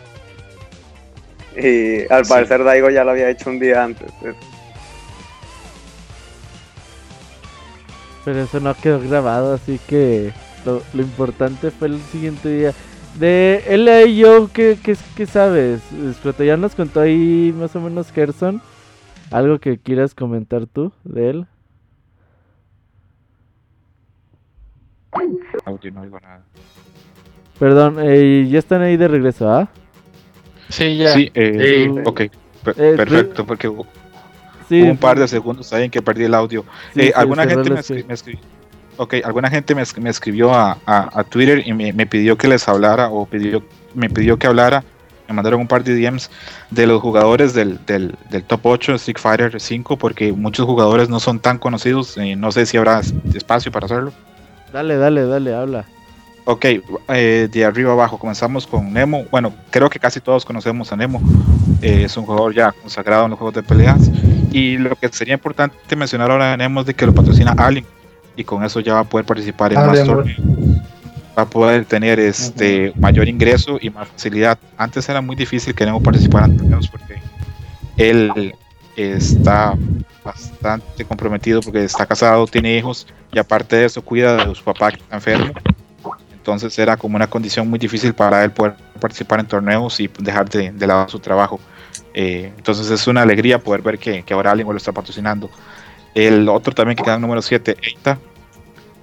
Eh, hay un gran tiempo entre Street Fighter 3 y Street Fighter 4. Tanto fue el tiempo que los que fueron los mejores jugadores de Street Fighter 3, esas generaciones, esa primera y segunda generación se retiraron. Los cinco dioses originales de Street Fighter no dejaron de jugar Street Fighter. Y llegó una nueva generación. Después de Daigo, después de Tokido, después de Haitani y todo eso, pasó un tiempo y llegó una nueva generación a Street Fighter 3. Y en esa generación se, se hablaba de tres superjugadores. Uno era Eita, otro era MOB y el otro era Kuroda, que Kuroda llegó a conocerse como el mejor jugador de Street Fighter de Third Strike de la historia. Eh, vemos que Eita este, continúa con un estilo muy agresivo, de muy buena ejecución. Le está yendo muy bien con Ken y en Street Fighter 4 tuvo un éxito pequeñito con Akuma, pero yo creo que en este juego vamos a seguirlo viendo y vamos a seguirlo viendo fuerte. Vamos a ver que, va a tener buenos resultados. Eh, a su mejor amigo que es Movie, que se considera para él el jugador más sucio, más barato de Street Fighter. Eh, siempre usa los mejores personajes. Él dice siempre que él es el jugador más sucio, más barato, pero la verdad es que. No, siempre dice que su objetivo siempre es ser el jugador con las técnicas más sucias, más más dominantes en el juego. Pero el problema con MOB es que eh, eh, sí, MOB dice eso, pero detrás de eso esconde que él es el jugador que puede hacer eso porque tiene una ejecución privilegiada. No es cualquiera el que puede usar los personajes. Sí, la Ibuki de, de, MOB en Street Fighter 4 hay combos que ni siquiera veía que saco hacía, ¿no? Sí, MOB es, es, un dotado para la ejecución. Eh, es una persona que es muy reservado con sus, con sus técnicas. Hay una anécdota famosísima de... Creo que Scrot ahí más o menos se perdió poquito ahorita. Eh, de... Ajá. Eh, repite lo de hay una anécdota porque te perdiste poquito. Ah, ok, disculpen. Eh, comentaba que hay una anécdota muy famosa de Gutex cuando va a Japón a un torneo 3 Strike, el, el SBO, y que MOB era candidato a ganar el torneo y que él veía que MOB antes y después de cada match en una libreta hacía un dibujo hacía pequeños garabatos acerca del match.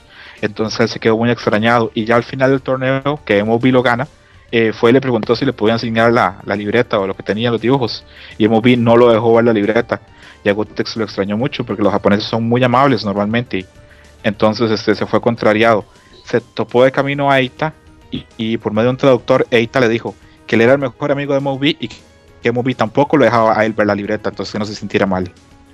Oye, Estroto, hablando de eso, el, el Capcom Pro Tour del año pasado, en las finales de Asia, me parece, veías a MOV, ¿no? Que también estaba haciendo notas cuando estaba jugando contra Bonchan y así. O sea, es un hábito que a uno se le ha desaparecido.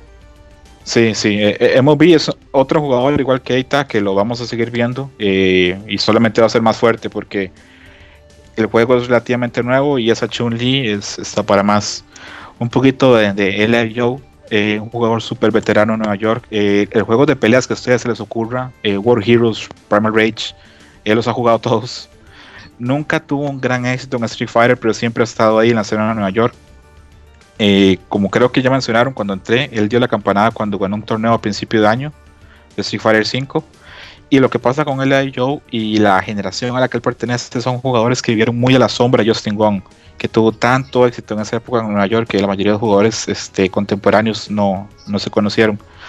Un mm, detalle curioso, yo mm, he visto muchísimos torneos y creo que esta es de las pocas veces que veo una persona eh, blanca caucásica que clasifica top 8. Eh, normalmente Street Fighter los top 8 vemos este, asiáticos, afroamericanos, latinos, podríamos decir casi que minorías, pero bien por, por el IO y ojalá aproveche el momento y consiga sponsor porque los que hemos visto streams o los que hemos visto entrevistas sabemos que es una persona muy amable y tiene carisma eh, si alguien tiene interés, puede buscar un video en YouTube donde juega con Mike Ross, donde él vence a mucha gente usando solo una mano. Con un dedo sostiene el stick y con los otros presiona los botones y con mucha habilidad. Luego, hablando un poquito de Goichi, creo que de Goichi no tenemos que hablar tanto porque el que ha visto torneos este año ha visto que ha estado en todos los top 8, una Chun-Li súper fuerte, probablemente la mejor del mundo hoy por hoy. Aparte ganó el torneo de Melty Blood de los torneos alternos a Leo. O sea, es un jugador que tiene su. Lo más raro es que también juega Pokémon. Juega Pokémon también. Eh, me parece que esos jugadores japoneses con mucha ambición y con mucha hambre. No me extraña que a Goichi lo sigamos viendo en top 8 y que lo veamos incluso ganar torneos en un tiempo. Luego de Yukadon. Eh, Yukadon, si bien es la primera vez que sale de Japón, si, si bien es la primera vez que sale de Japón, de un torneo grande para Japón, muchos por ahí tenemos la espina que debería ser muy bueno, porque hace un mes cuando Tokido venció a Infiltration en, la final del torneo, le preguntaron que cómo había hecho esos parries y cómo había hecho para vencer a Infiltration con tanto timing. Y dijo que él estaba yendo todos los días a la casa donde viven Yukadon, Omubi y Eita a entrenar y que Yukadon tenía un muy buen nivel. A mí lo que me impresionó más ayer de Yukadon es que si se dieron cuenta, después de cada match con Infiltration era más parejo se fue ajustando y tenía una gran capacidad de jugar. Incluso no parecía eh, que le afectara la presión. ¿no? al final, si ustedes ven el último match, el, el Losers Final, Yukadon, pierde la final, el Losers Final por Infiltration por un detalle mínimo. Perfectamente pudo haber jugado la Gran Final. Luego, de fútbol no tenemos tanto que decir. Sabemos que es un jugador con super consagrado de background de Virtua Fighter y lo que podemos decir es que ahora la gente parece apoyarlo más porque su cambio de Feilón a, a Mika lo hace un jugador más vistoso. Eh, ya la gente no lo odia, ¿no? Sí, ya no lo odiamos, ya. No, no, no. De hecho, creo que la, mayor, la mayoría ya. la mayoría Hay gente que lo odia porque usa Mika, pero ya no tanto como a Feilón. Lo odian más con. No, pero eh, lo interesante de esta Mika de fútbol es que no es una, no es una Mika random. Es una Mika bien estructurada y muy, muy fuerte, muy fuerte. Sí, demos tiempo porque también a fútbol lo vamos a seguir viendo. Eh, sigue siendo un jugador muy joven, tiene muy buen sponsor. Ayer, eh, para algunos puede pensar que es un fracaso. Yo no creo que fútbol piense que esto es un fracaso porque yo no creo que él llegase como candidato, candidato a ganar el torneo. Pudo habérselo llevado, entonces creo que lo vamos a seguir viendo por ahí muy fuerte. Y bueno, de Infiltration, pues muy poco que decir de Infiltration y de Sunash. Eh, yo he visto entrevistas donde Combo Fin dice que el equipo de planeación y diseño Street Fighter 5 se siente contrariado cuando ve cómo Infiltration usa Nash, porque a ellos ni siquiera se les había ocurrido que alguien pudiera usarlo así. Por eso es que hay momentos en que se siente el personaje un poquitín, un poquitito roto, aunque no está roto, es por la forma en que lo usa Infiltration. Sí. El reconocimiento ah, el roto es Infiltration. Porque sí todo, todo el día de ayer estuve viendo como puros tweets de Nash está roto, Nash está roto, necesitan nerfearlo y así, pero es porque esos tres jugadores que están en el top 8 juegan de una manera muy específica, ¿no? Es, no es tanto por el personaje, ¿no? Sino por el estilo de juego que tiene cada uno de ellos. Exacto, exacto. Y algo que hay que reconocer la Infiltration es que él viene de Corea, donde la escena Street Fighter no es tan fuerte. Yo he visto streams de infiltration, he visto eh, de infiltration y él se sienta muchas veces solo en, en, training y lo que hace es practicar situaciones y practicar combos que puede hacer en las situaciones. Mm, yo creo que la característica principal de infiltration y lo que lo hace tan fuerte es una capacidad que tiene enorme él y esto no, no lo descubrí yo ni, ni me voy a dar crédito por eso, esto lo dicen todos los comentaristas de, de, juegos de Street Fighter 5 que Infiltration tiene esa capacidad de pasar de defensa a ataque muy rápido. Él del error del rival saca muchísima ventaja y a la vez él comete muy poco error. Y bueno, eso sería lo que iba a decir del top 8. Este, no sé si alguien más quiere hablar o. De Infiltration, no mames, O sea, tú te das cuenta que en Street Fighter una de las principales características que tiene el juego es que una vez que tiras a alguien, tú te le puedes acercar y puedes tratar de realizar algún setup para pues para tratar de que cuando se levante, pues seguírtelo chingando. Y Infiltration nunca se traga ninguna, güey, nunca. Entonces, o sea, siempre que se levanta logra conectarte, güey. O sea, en lugar de que el que lo acaba de tirar tenga la ventaja, la tiene Infiltration. Ese cabrón se levanta y les pega, güey. No sé cómo le hace, pero les pega. Y de alguna manera siempre gana con un overhead, ¿no? Esa es su manera de cerrar los rounds siempre. Y tiene transportación. O, no, overhead o agarre. Es el de los dos botones también. Pero o, sí, o mashear el jab. ¿Qué decías, ah? Algo que tiene muy interesante Infiltration es que, bueno, como buen asiático es muy frío, él no se pone nervioso. Y yo he visto entrevistas con él y a él le interesa mucho tener un buen performance, a él le interesa que la gente vea que él es un gran jugador, pero a él no lo obsesiona ganar. Yo he visto en finales, no de torneos tan grandes, pero otras finales, de que en la final usa personajes random. A Hugo. A Hugo, por ejemplo, lo he visto y aún así la gana. Y cuando a él lo entrevistan, yo veo que él quiere ganar y quiere ser un gran jugador, pero que él eso de ganar no lo obsesiona, lo lleva muy bien y creo que eso es lo que le da la fuerza, porque una persona, digamos, que está obsesionada con ganar, digamos, ayer después de haber perdido la final con fútbol, se hubiera encerrado, le hubiera costado mucho. Y no, él muy tranquilo eh, llegó a la final con una capacidad enorme para ver lo que estaba haciendo mal y para corregirlo sobre la marcha. Eso es lo que marca a los grandes jugadores. Hay jugadores que son excepcionales, que son los que pueden hacer eso, de darse cuenta rápidamente que hicieron mal y cambiar. Y él tiene eso, tiene esa capacidad. Sí, pinche Infiltration es. Pues la verdad es que es un cabrón demasiado bueno en Street Fighter. Yo creo que es el rey de, de analizar bien al, al oponente y lo desbarata luego, luego, ¿no? Le das dos, tres matches y ya sabe. Por eso hizo su chiste, ¿no? De download complete. Download complete. Ajá, y el. En televisión nacional. Y en televisión nacional y burlándose de fútbol, así como.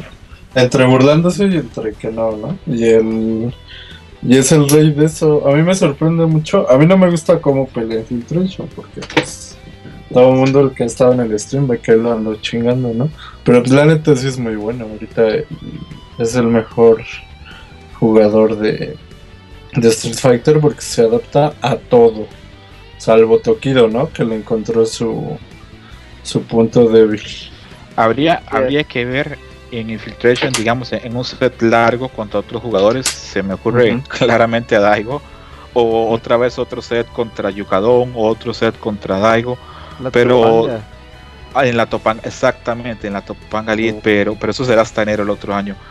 Y el juego va a cambiar mucho para esa época. Pero sí, a priori eh, se, se demuestra que, que es, es, es una fuerza muy grande y después, más adelante, cuando hagamos tal vez conclusiones del torneo, hablaré un poquito del pro y el contra que gane ya ganado Infiltration, el, torneo. Pero sí, ah, innegable los médicos ¿Perdón? Buen tema, sí. Sí, porque es innegable eh, la capacidad que tiene y el, buen torneo que tuvo. Sin embargo, queda un lunarcito por ahí que eh, hoy lo hablé con un amigo temprano, que si te fijas en los brackets que tuvo, le tocó jugador contra un, le, tocó un bracket bastante accesible. El primer jugador japonés contra el que juegas fútbol. Ajá. Y, ahí tuvo unas complicaciones. Nos queda ese, por lo menos a mí, ese deseo de verlo contra Daigo. Me queda ese deseo de verlo contra Tokido otra vez. Me queda ese deseo incluso, ¿por qué no? Me queda ese deseo de verlo contra Justin Wong. O está contra Momochi, güey. Otra... Yo, quería ver. Este duelo Sai. Yo lo quería ver contra, una Es que él, él, lo que. Y jugó contra Saco, güey. Infiltration no jugó contra Saco. Ah, sí, cierto. Sí, pero Saco se vio súper flojo en ese, en ese match. Este, aflojó mucho en ese match. No, no es que aflojó, es que ese es su nivel ahorita, Didier. Sí, ese es el nivel. Eh, creo que ese es el nivel, tiene razón Robert, creo que ese es el, el, nivel que tiene hoy por hoy Saco. Saco no puede entrenar como antes, ni puede jugar como antes. Veremos qué pasa a, a mediano plazo. Pero sí, eh, hoy por hoy creo que si se hiciese otro torneo, otro Evo, Filtration tiene posibilidades otra vez de ganárselo o es candidato, enorme candidato a la Cup Cup y veremos qué pasa, pero sí, méritos enormes. Sí, oye, pero hablando del pinche saco, qué divertido es ver jugar ese cabrón, ¿eh? Ah, Vi muchos, muchos matches de saco gracias a su esposa, güey, que abría los Periscope. y, y, el Gerson se ponía vergas a darle retweet y pasarnos ahí lo, el, Güey, qué divertido es jugar a ver el pinche saco. Por ejemplo, dice dice Didier que Infiltration te puede llegar a aburrir porque pues siempre gana, siempre juega de la misma forma. Y ves que saco qué bonito juega, güey, pues juega muy muy bonito Street Fighter, ese cabrón. Muy vistoso. En, en, Japón se le tiene el sobrenombre de combo fantasista porque tiene unas maravillas y algo, algo de Saco es que Saco no se vuelve fuerte en un juego hasta que ya ha pasado más de un año y ya haya podido experimentar muchísimo. Mm, vamos a ver el otro año la Ibuki Saco y vamos a ver qué otros combos se le ocurren porque me parece interesante lo que dice Saco de Ibuki, ¿no? Porque todo el mundo está diciendo que Ibuki es muy buena y no sé qué, pero Saco dice que al contrario, ¿no? Que es muy buen personaje con el V-Trigger, pero sin el V-Trigger no tiene mucho que hacer. Entonces habrá que ver qué pasa con, con ese Ibuki. Sí, habrá que ver, y habrá que ver también porque Sako ya eh, expresó interés en Yuri y en Urien también. Vamos a ver. Vamos a ver qué pasa con, con El Urien de Sako va a estar. Sí. Oye, y también mérito tremendo para el mexicano Babuchas que le ganó a Saco, güey. Le ganó a Saco. Sí, ganarle a Saco, no cualquiera, y ahí vimos el... No estuvo nervioso ni nada, o sea, jugó normal. ¿Contra, ¿Contra quién perdió Babuchas, Robert? ¿Te acuerdas? es que tiró un combo en el round que le ganaron. Y si no, si pega ese combo, gana. Ok, si quieren yo les puedo decir, Babuchas eh, en el quinto round perdió contra Alex Myers y lo eliminó Filipino Man después de 15 ah, peleas. Babuchas peleó contra 15 personas y Babuchas eliminó a Saku, eliminó a Flash, eliminó a Alex Myers, eliminó a Alex Myers después de que Alex Myers ah, lo a él. El Brownback. Eh, le ganó aproximadamente 15 personas. Yo creo que debe ser el jugador mexicano con mejor desempeño en Street Fighter en, en el Evo, pero de la historia. Sí, jugó, o sea, ahí estábamos viendo el Periscope cuando jugó Saco contra... Es que nadie sabía quién era, güey, porque pues era un Necali, pero no se veía quién era la persona con la que estaba jugando. Y se veía que era muy buen Necali, y hasta después te enteras que era este cabrón, pero la verdad, muy, muy bien. Eh. O sea, el nivel que traía este, este chavo era destacado, güey.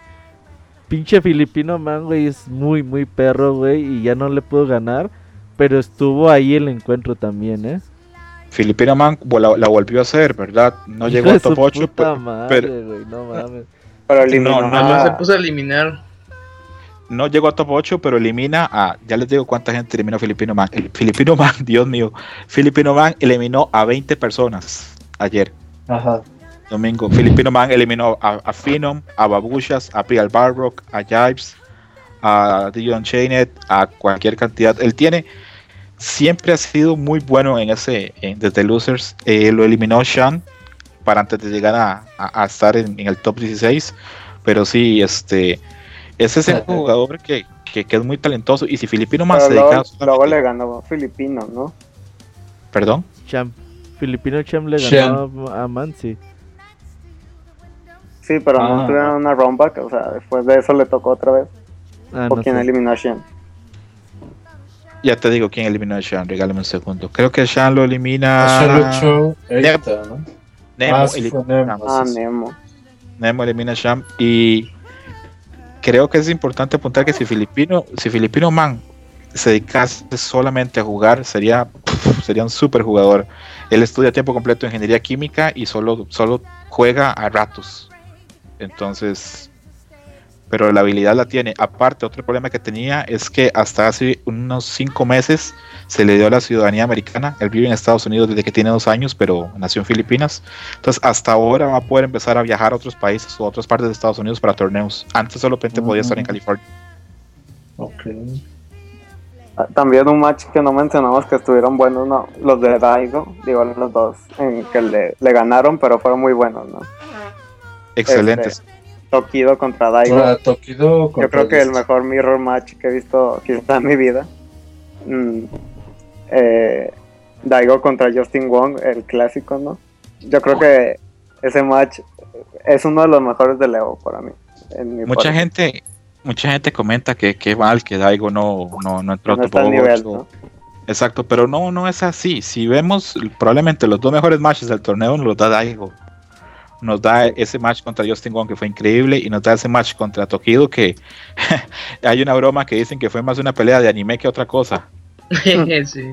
Que fue un Ryo contra Ve- que fue un perdón, que fue un Goku contra Vegeta prácticamente porque fue una pelea súper completa y si pueden la, la vuelven a ver. Incluso eh, hay una escena muy graciosa, este, o una imagen que ahora la pongo, la voy a poner en Twitter, de donde se ve donde estaba Daigo ya en el estadio con una gran jarra de cerveza sentado viendo nada más. Su celular, güey. Sí, No, sí, no, viendo el dice- torneo. Ah, No, hay una, hay una que está viendo su celular, dice Nash Mirror Match. Dice, mejor me pongo a ver mi celular. Ahí está Daigo viendo el celular. Entonces, eh, no, no se preocupen por Daigo, sigue siendo el mejor jugador, el jugador que tiene el mejor Y además patrocinio. contra quienes perdieron, ¿no? Tokido, Sí. probablemente top 5 y Justin Wong, el mejor de, Wong, de de Estados, Unidos Unidos. probablemente. sí, güey, porque clásico, güey, pierde Daigo y empiezan, ya Daigo no es lo que era. Ya Daigo Ah. no sabe. Güey, te ponen como si Daigo ya le ganara a cualquier güey de la tiendita de la esquina, pues no mames, güey, pues es que el nivel que hay en Pero la... Pero y sus peleas estuvieron bien locas, ¿no? Le tocó Sí, puro locas, como tú comprenderás, Didier. Sí, es que en- ahorita la competencia en Street Fighter 5, aunque Infiltration ha ganado la mayoría de los torneos, está muy, muy pareja todavía. Y ha sido así durante los últimos años, entonces tampoco es de extrañar. Nada más puede ganar uno, pues tampoco no mamen, pues imagínate todos los que compiten, si no sirvían para nada, pues ya mejor no jugaban. Aparte, el mismo Daigo ha dicho varias veces de que a este torneo él no llegaba como candidato a ganarlo y que él no se sentía listo para el torneo y que él toma un tiempo grande para, para, para redefinir o para estar listo para, para ganar torneos. Hace poco este, estuve hojeando porque yo no lo pude comprar por desgracia, pero me pasaron ahí un par de fotografías del libro de Daigo. Y me hace gracia porque exactamente lo que dice, de lo que se queja Daigo en esa página es exactamente lo que pasó el, día que lo eliminaron. Dicen que mucha gente cuando él pierde dicen, ah, ya no es tan fuerte, voy a dejar que el juego lo sobrepase. Y él dice, y es gente, es gente, es gente con poca visión, porque dice que él no piensa en un torneo, él piensa a largo plazo y piensa a los resultados a largo plazo, cuando pueda ver alrededor de unos 3 o 4 años y pueda ver hacia atrás y pueda ver los torneos que ganó y que perdió, que él busca un producto o depurar su estilo de pelea y que eso no tiene una fecha límite, eso es una cuestión del día a día, entonces es muy probable que veamos un Daigo mucho más fuerte en unos meses que el que vimos este fin de semana. Sí, sin duda alguna. Entonces, Ojalá. Lo, pinche Street Fighter, güey, neta, eh, el Evo, ah, cuando se pone el top 64, creo que aquí es donde debería de mejorar un poquito el Evo. Street Fighter es tu principal juego, el que más gente se pone, el que más gente ve. Pues cabrón, mete uno o dos streaming más porque neta, para mí es muy feo, güey, que, que estás viendo el Evo y por Twitter te vas enterando de todos los que van cayendo. No mames, ya perdió Piel Barro, ya perdió Justin Wong, ya perdió Tokido, ya perdió Daigo. Y en el pinche streaming estás viendo a Gringo Genérico 1 versus Gringo Genérico 2. Sí. güey, "Chinga Sí, es muy, muy madre". cierto. De hecho, el viernes estuvo muy pesado por eso, porque era pura gente, o sea, o eran pros con noobs o noobs contra noobs. así como que- Vi- Sí, ¿Vieron ese torneo? Bueno, no, esa, esa pelea de, de este dos noobs que nada más eran como que de patada fuerte y Ajá. patada débil. De mi Y clásica aburrido. jugada. Ahora mi Y clásico. era el Didier que se fue. Era de- Squally Y de los tipos estos, este, los tipos Para estos, nosotros es la final del Evo. Jugando, güey. Y te quedas así de, güey, si hay jugadores buenos en, en otros pools, ¿por qué no los enfocan, güey? En, en vez de, de esas batallas tan tan simples, güey. Es que tengo entendido ahorita que, que está diciendo eso Zambra, este, como que haces fila para, para estar en stream. O sea, yo como dicen, bueno, vamos a tener stream, algunos jugadores eh, si les dicen que se vengan, a otros no. Y pues hay gente que, no sé, nada más va ahí a, salir en el stream, supongo. Hay diferentes mesas y hay una mesa en la que está stream y cuando se reparte los matches este, le dicen, usted está en esa mesa y si le toca stream bien, si no, pues simplemente no, no te va a ver nadie. Yo creo que pues ahí sí pudieran mejorar un poquito, Sillas bonitas. Ah, pero es que son las patrocinador, los patrocinadores y todo el pedo, güey y en las otras unas de la coca, güey, ahí jugando. sí, casi, casi. Yo pongo la. Pues. La referencia de que imagínate que estás viendo un mundial de fútbol. Y estás viendo. En la tele están pasando Grecia, Arabia Saudita, güey. Y por Twitter te estás enterando. Ya eliminaron a Brasil, ya eliminaron a Alemania. y dices, no mames, pues qué pedo. Entonces, creo que ahí podría mejorar un poquito el Evo. Eh, Tratar de, hablando un poquito de poner streaming de los jugadores destacados. ¿Ustedes pudieron ver eh, la transmisión de ESPN? Yo no, eh, nada. Yo, yo, vi unos momentos. ahí primero vi una, una stream ilegal en Twitch que estaba ahí. Este, y luego después busqué un, pues así de esos stream chafas que ponen. ah, este, sí de ESPN. Y sí, sí, muy superior a la transmisión de Twitch. Eh. ¿Pero qué eh, tenía de diferente, güey? O sea, bueno, para empezar, a mí me gustan más los comentaristas, los comentaristas que había, Mike Ross y, y Seth Killian. Tu amigo Robert. Ah, la verdad es mamada que lo odia, ¿eh? Creo que lo único que, que entiende eso... es, es el único que entiende eso, pero no sí, creo que solo yo, yo, soy el único que entiende que es una broma, ¿verdad? Sí. Ah, bueno, y también al momento de, que entraban en los matches, en las primeras matches había un intro en el que los jugadores decían, no sé, porque me siento confiado y cosas así. Eh, los ángulos de cámara cuando entraban también eran diferentes. Eh, cuando entraban, digamos que tenía así como el número de ranking que tienen en el mundo. Eh, cuando perdían decían cuánto dinero se habían llevado así detallitos así ligeros, el audio estaba bien. Y sí estaba más mucho, mucho más disfrutable la transmisión de ESPN. Ojalá y, la puedan subir a YouTube para que la puedan ver. Muy bueno. Cierto. Perdón, no, no, no, quería decir que lo que dice Robert respecto a, a, que a veces nos perdemos grandes matches. Bueno, yo Robert y yo tenemos viendo Leo pues, varios años, y en los últimos tres años, siempre que hacemos este programa, siempre nos quejamos de eso, de que se pierden algunos matches. El año pasado con Marvel ni siquiera se pasó el clasificatorio, supimos quién clasificó hasta después que pusieron en la página de Leo quién entró. Y creo que el problema de esto es que son tantos los jugadores que si pasase cada match por stream, el torneo sería, no sé, por lo menos tres veces más largo.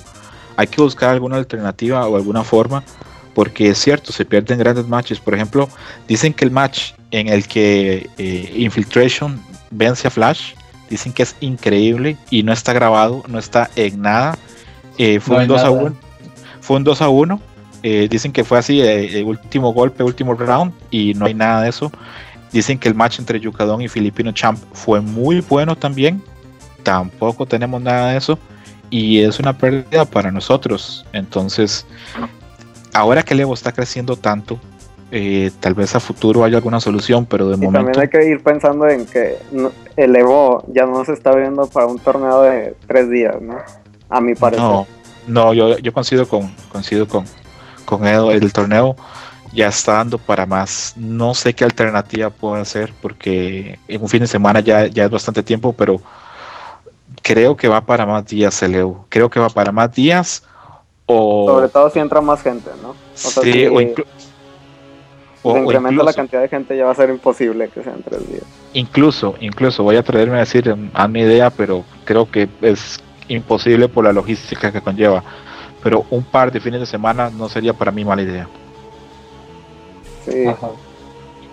Pero es que también checa esto de que mucha gente como no sé que digamos, no, que tengo que trabajar los fines de semana, no voy a tomar vacaciones y te digan, el Evo ahora son dos fines de semana, así como que... Pues pides más vacaciones, Gerson. Ah, sí está cabrón. ¿eh? o sea, ¿cuántos países eran en esta ocasión? ¿70 y qué? 73 personas y, y sí, estamos claros en que tener, o sea, un fin de semana, los días entre semana y el otro fin de semana es muy complicado.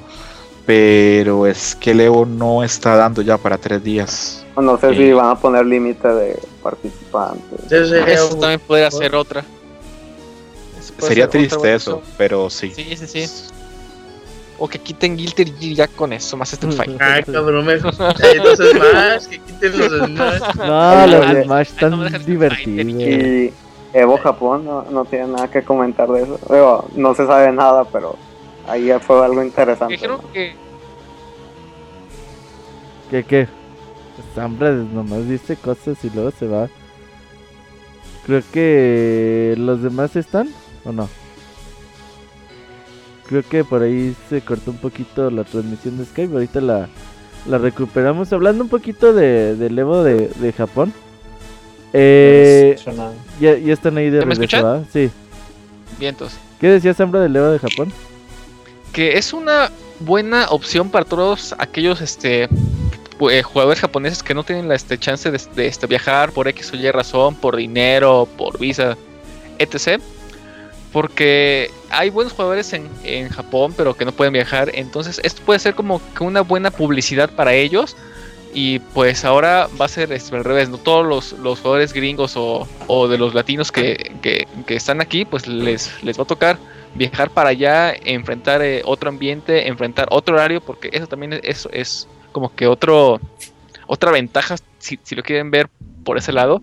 Entonces, pues sí se me hace hasta cierto punto bueno que hagan ese tipo de, torneo para que otros jugadores puedan entrar. Pero, el, lo que a mí me va a aumentar la competencia. A ver, uno por uno. Oh, ok, perdón. Eh, decía que el EO Japón, mmm, los organizadores del EO han intentado hacer el EO Japón por lo menos desde hace 6 o 7 años y no es nada fácil. Si la logística en tu país es difícil, imagina hacerlo en Japón. es súper complejo. Y los, y los torneos grandes en Japón tienen unas historias terribles. Por ejemplo, el SBO, que era el torneo más importante que había en Japón, se jugaba en una especie como de finca y tenían arcades y a veces el sol les pegaba y se calentaban y no servían más. Y llegaba tanta gente que el SBO, por eso era un torneo tan difícil de ganar porque era eliminación a un one match. Si llegabas, perdías a la casa, no había opción de nada más. Entonces sería interesante ver qué se puede hacer, porque eh, en Japón el alquilar lugares es muy caro, es muy, muy, muy caro. En Japón el almacenaje es, le pueden preguntar a chavitas japoneses, es súper caro. Mm, creo que sería más difícil y más caro organizar el Leo japonés que Leo en Estados Unidos. Pero la otra cosa que quería decir, sí sería interesantísimo porque lo que dice Zambrano tiene toda la razón. Hay un montón de jugadores japoneses muy buenos que no conocemos. Robert y yo hemos visto muchísimos torneos en Tokio que llega gente que no lo sabe nadie quiénes son y son súper buenos. Eh, dan unos matches increíbles. ¿Cuántas veces hemos visto perder a Daigo o a Momochi contra jugadores que no sabemos quiénes eran en esos torneos de Tokio? Y sería genial que se diera, pero yo creo que es muy difícil. Ahora, desde, como dices, desde 2010, en 2010 iba a haber el Evo en Japón, pero se suspendió por lo del terremoto. Y se, pero ahora, ¿sabes qué? Según yo, ahora que subió Ono y Harada al escenario, creo que Capcom y Namco van a poner varo para que esto sea posible. Creo que ellos son los que están haciendo ahí una pregunta, ¿ustedes creen que si, y esto lo leí hace poco en Reddit, ¿ustedes creen que si hay otro Evo por año, le daría menos prestigio al Evo que se hace en Las Vegas? No creo. Si fueran ¿eh? dos por año. No. No, porque vendría siendo como los torneos que hay, o sea, como el CEO o este otros así, pues sería un, un no sé, torneo más. No sería difícil, digamos, decir, ok, eh, Zambrano ganó el Evo Las Vegas, pero Edo ganó eh, el Evo de Tokio, ¿no veríamos más prestigiosos de Tokio? Ah, claro. sí. obviamente sí. Entonces, ya estaría más dividida la opinión de quién es el mejor jugador. Exactamente, siento que perdería cierto prestigio el Evo si hubiesen dos Evos. Pero a mí me encanta la idea, ojalá hubiera hasta tres Evos, no sé, por año, por mí sería Pues genial. es que realmente, pues, torneos buenos hay, hay muchos al año, pero como, como tú dices, el Evo, pues el Evo, la gente es al que trata de ir, ¿no? Si, si hay un torneo que puedes ir internacionalmente, ¿a cuál quieres ir? Pues al Evo. Pues al Evo, pues al Evo. Pero la ventaja de hacerlo en Japón, como dicen, es de que los jugadores japoneses que nadie conoce, pues van a tener chance de ir sin problemas porque moverse en Japón es muy muy sencillo. O sea, por ejemplo, en Estados Unidos ocupas vuelo a huevo. Y en Japón para- con el tren llegas a donde sea, güey. Es para despertarles la cosquillita también a los japoneses, ¿no? Porque Sí, a lo mejor pues, no les aparte, ahora que lo pienso, Ajá, Street de que se vayan. Japón, creo que no tiene una escena tan grande, ¿no? Esto tengo entendido por no tener arcades. Ajá. Pero Ah, modos ok. sí va a haber mucha gente, sí hay mucha gente jugándolo, ¿eh? O sea, no, por Sí. ejemplo, ¿cuánta gente se puede juntar en las arcades también hoy en día en Japón? Digamos, Muchísima, Robert. Sí, Por- En, pero la, en la Cooperation Cup ves tanta gente ahí que te por lo que había escuchado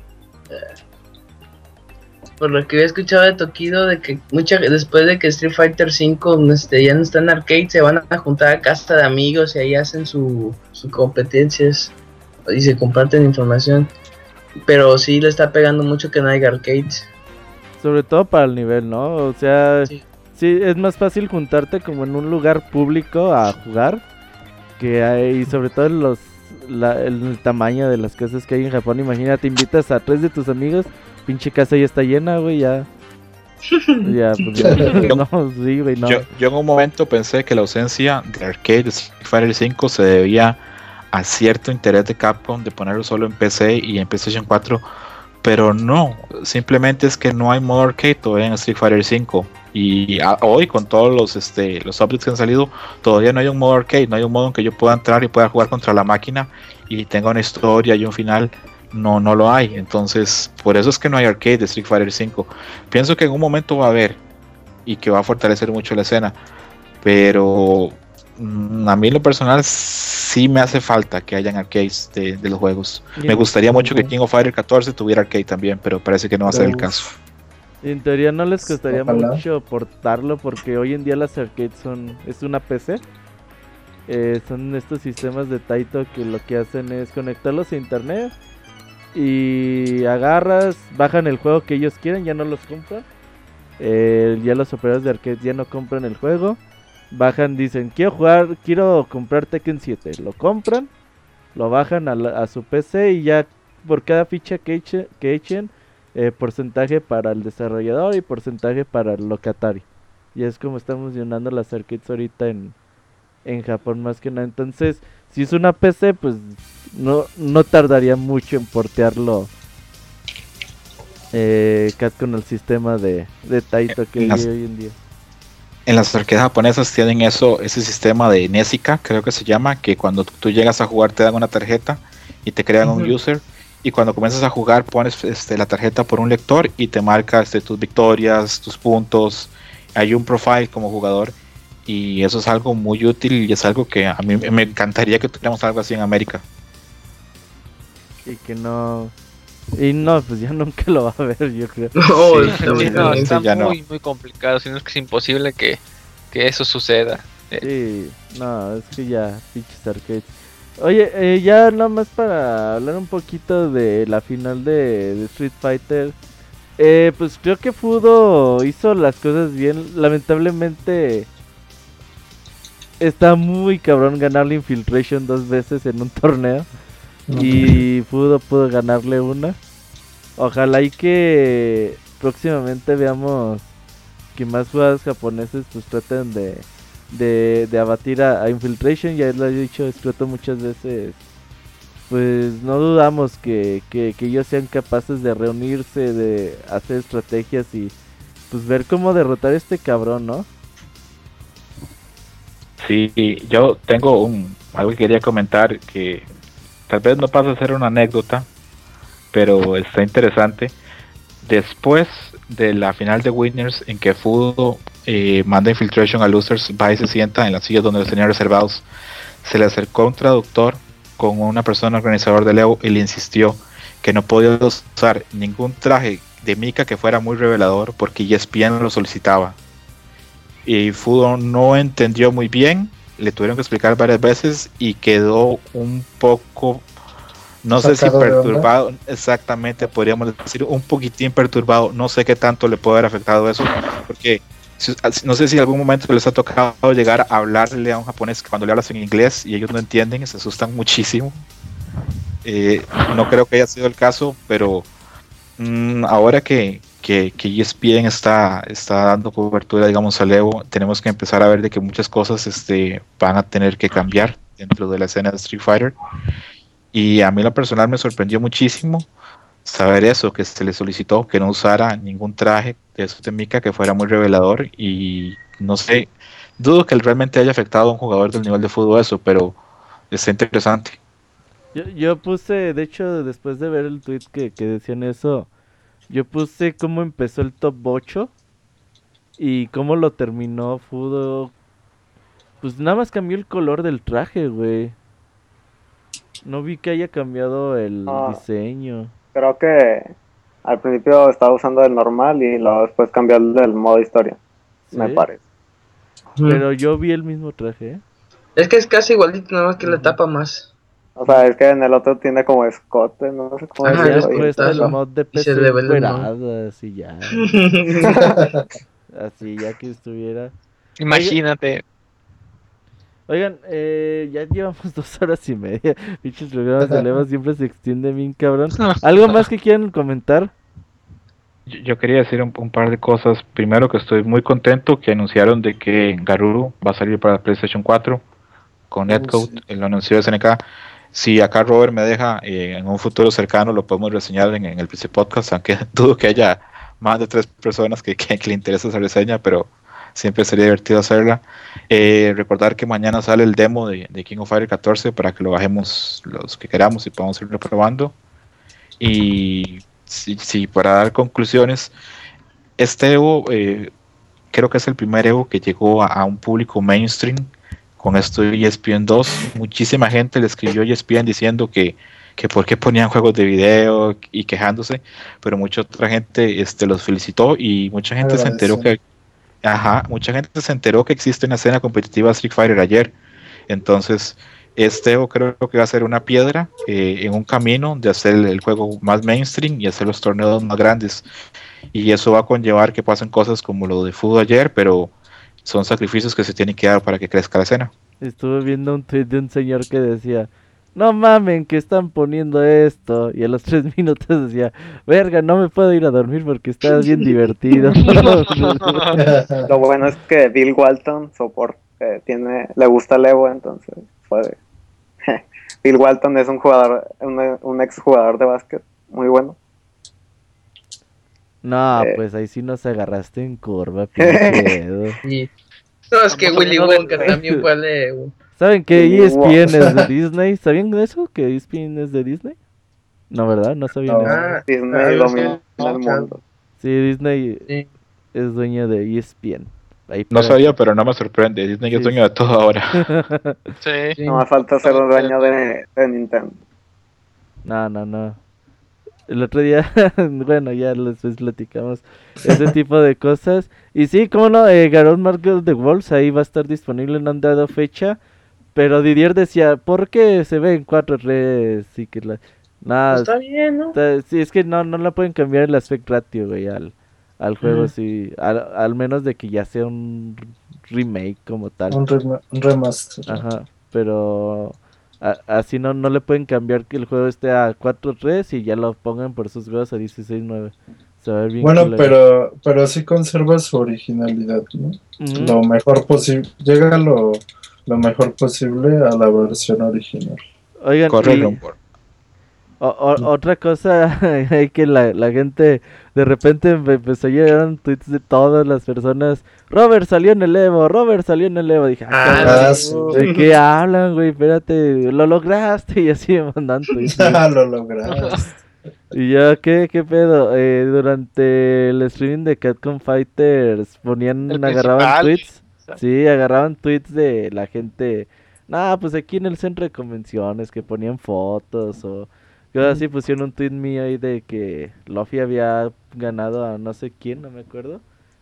Y, eh, y todos ahí empezaron a, a tomar fotos y, y mandarme la gratis, evidencia. gracias amigos, Es que, gracias. es que estabas dando cobertura con tweets y el hashtag y por eso. Sí, por, por eso ahí Por apareció. la cantidad absurda de este tweets salimos. Sí, Qué bueno. Oye, Gerson, ¿quién está ¿y, y qué, qué pasó con Haitani? No lo vi. No, lo No, eliminaron. No. Sí, no llegó, creo que a top Lo 16. salaste, sí, es cierto. Sí. Oye, Gerson, ¿Cómo eres salado? por qué, por qué está la leyenda de que tú salas a los peleadores. Porque Haitani perdió el Evo 2012, creo. Por eso. Sí, es un despeñe con patos, Haitán. No, pero pues. trae buen. Este, trae- sí, es que trae buena Buen- buen No estoy seguro. dice. Ay, cabrón. No, es que lo que pasa es de que. No, lo que pasa es que... No, pero Gerson tuvo muy mala suerte Haitani, le tocó contra Punko, que fue que lo mandó a Losers, y quien lo eliminó fue Mago, que tiene muy buena carrying, entonces tampoco fue como que perdió con cualquiera. Sí, oye, pero Mago tampoco lo vi en top 16, o sea. Lo eliminaron luego, luego, ¿no? Mago ha bajado como que su nivel. Bueno, quizás mucha gente ha subido a su nivel, ¿no? Ya no Yo- lo veo tan dominante. Sí, Ma- Mago perdió, eh, lo eliminó, es- bueno, lo mandó a Losers Snake Eyes y lo eliminó Ricky Ortiz, entonces mm, tal vez ahí pues, podemos perdonarles eso, que, que hayan perdido contra esos top players, pero sí, yo a Mago lo tenía en top 8 y no estuvo ni cerca. Y a Haitani también. También. Y a. Daigo y a Tokido. Y a Tokido. y- Y es que algo que se Y pasó. el no, gordo Rules. Y es que algo que, se pasó. Perdón, perdón.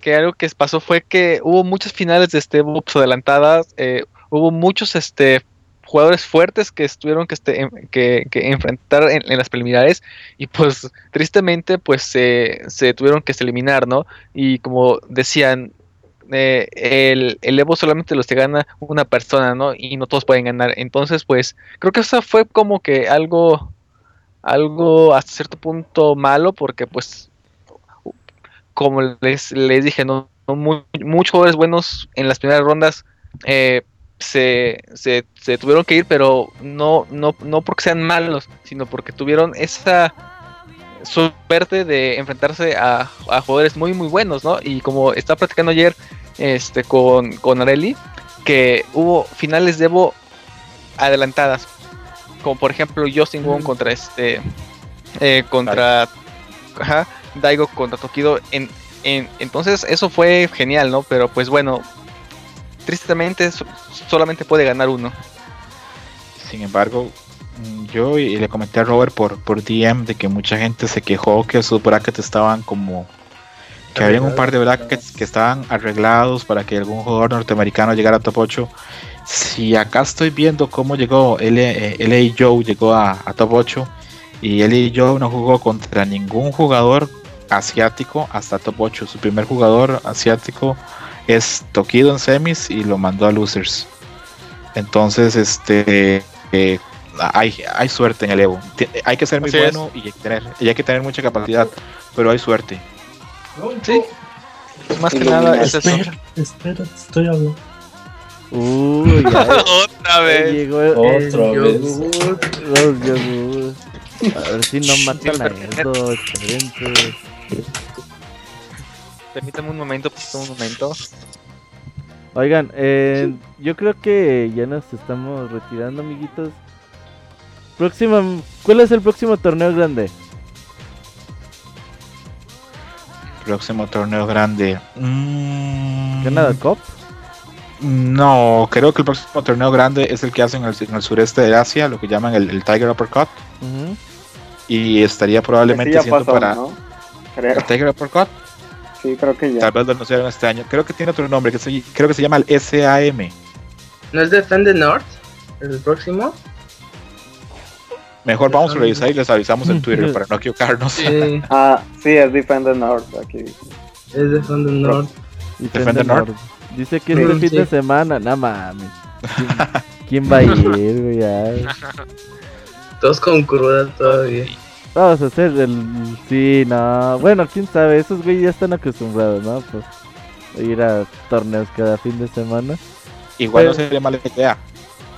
Ajá. Igual no sería mala idea porque algunos jugadores se quedan en Estados Unidos haciendo turismo un par de días más. Mm, Aunque bueno, ese, ese torneo es de ranking. Eh, el, el próximo premier es el Tokyo Game Show. Hasta septiembre, ¿verdad? ¿En el Tokyo Game Show sí iba a haber torneo premier? Ahí dice. Yo pensé que como Mad Cat ya había chafiado. No, Sony se va a hacer cargo de eso probablemente. Oh, qué bien. De hecho, no hubo torneo de Skullgirls porque no estaba Mad Cat. No lo vi. Ay, pobre que eso no triste, va. sí, hasta ahorita me acordé. Maldición. Ay, güey. Voy a llorar en vivo, llora en vivo. Me imagino que ustedes, me imagino que ya se comentó acerca de, del muchacho que se metió a felicitar a, a Chris o a, retarlo, no, no, quedó muy claro. Algo interesante de esto es que el año pasado, cuando perdió AI contra Infiltration, se subió un fan y se tomó un selfie con AI. Inmediatamente lo bajaron a seguridad del Evo y después de eso, el Evo aumentó la seguridad, aumentó el presupuesto en guardias y ayer volvió a pasar. Eh, el, otro, el otro año pues van a tener que cuidar más eso porque se, se ve bastante mal. Sí, es que eh, se, se, veía muy, muy, sobre todo las primeras horas de, de, del Evo el día de ayer, sí se veía como que cualquiera que quisiera se subía al escenario a bailar y no había pedo. Sí, sí. Habla mucho de cómo está Marvel, ¿verdad? Que lo pongan a esas horas. Sí, sí, sí. sí. Pero pues a ver el próximo año qué nuevos juegos se, se vienen. Tekken 7 va a estar ahí seguro. Kino Fighters 14 seguramente también. Y pues a ver qué juegos terminan cortando para, para el próximo año. Injustice 2 podría ser también una realidad. Así que pues los dejamos el próximo podcast. Es creo que hasta finales de julio. Para hablar de Tales of Fantasía. Baúl de los pixeles. Y ya de ahí ahora sí ya cortamos. Desde, desde este jueves al próximo. Ya cortamos para hasta el 22 de agosto. A ver si ya tenemos reseña de Kino Fighters 14 para ese día. Y pues de los torneos de juegos de peleas, ahí les estamos avisando horarios, fechas, ahí para que estén con nosotros. No nomás vean el Evo, el Evo no es el torneo, sí es el torneo más grande del mundo y todo eso, pero hay torneos muy buenos a lo largo del año. Así que muchas gracias Scroto, a Didier, a Edo, a Gerson y a Fer por acompañarnos esta noche. Los dejamos, hasta la próxima. Adiós. Adiós. Adiós. Adiós. Adiós. Adiós. Adiós.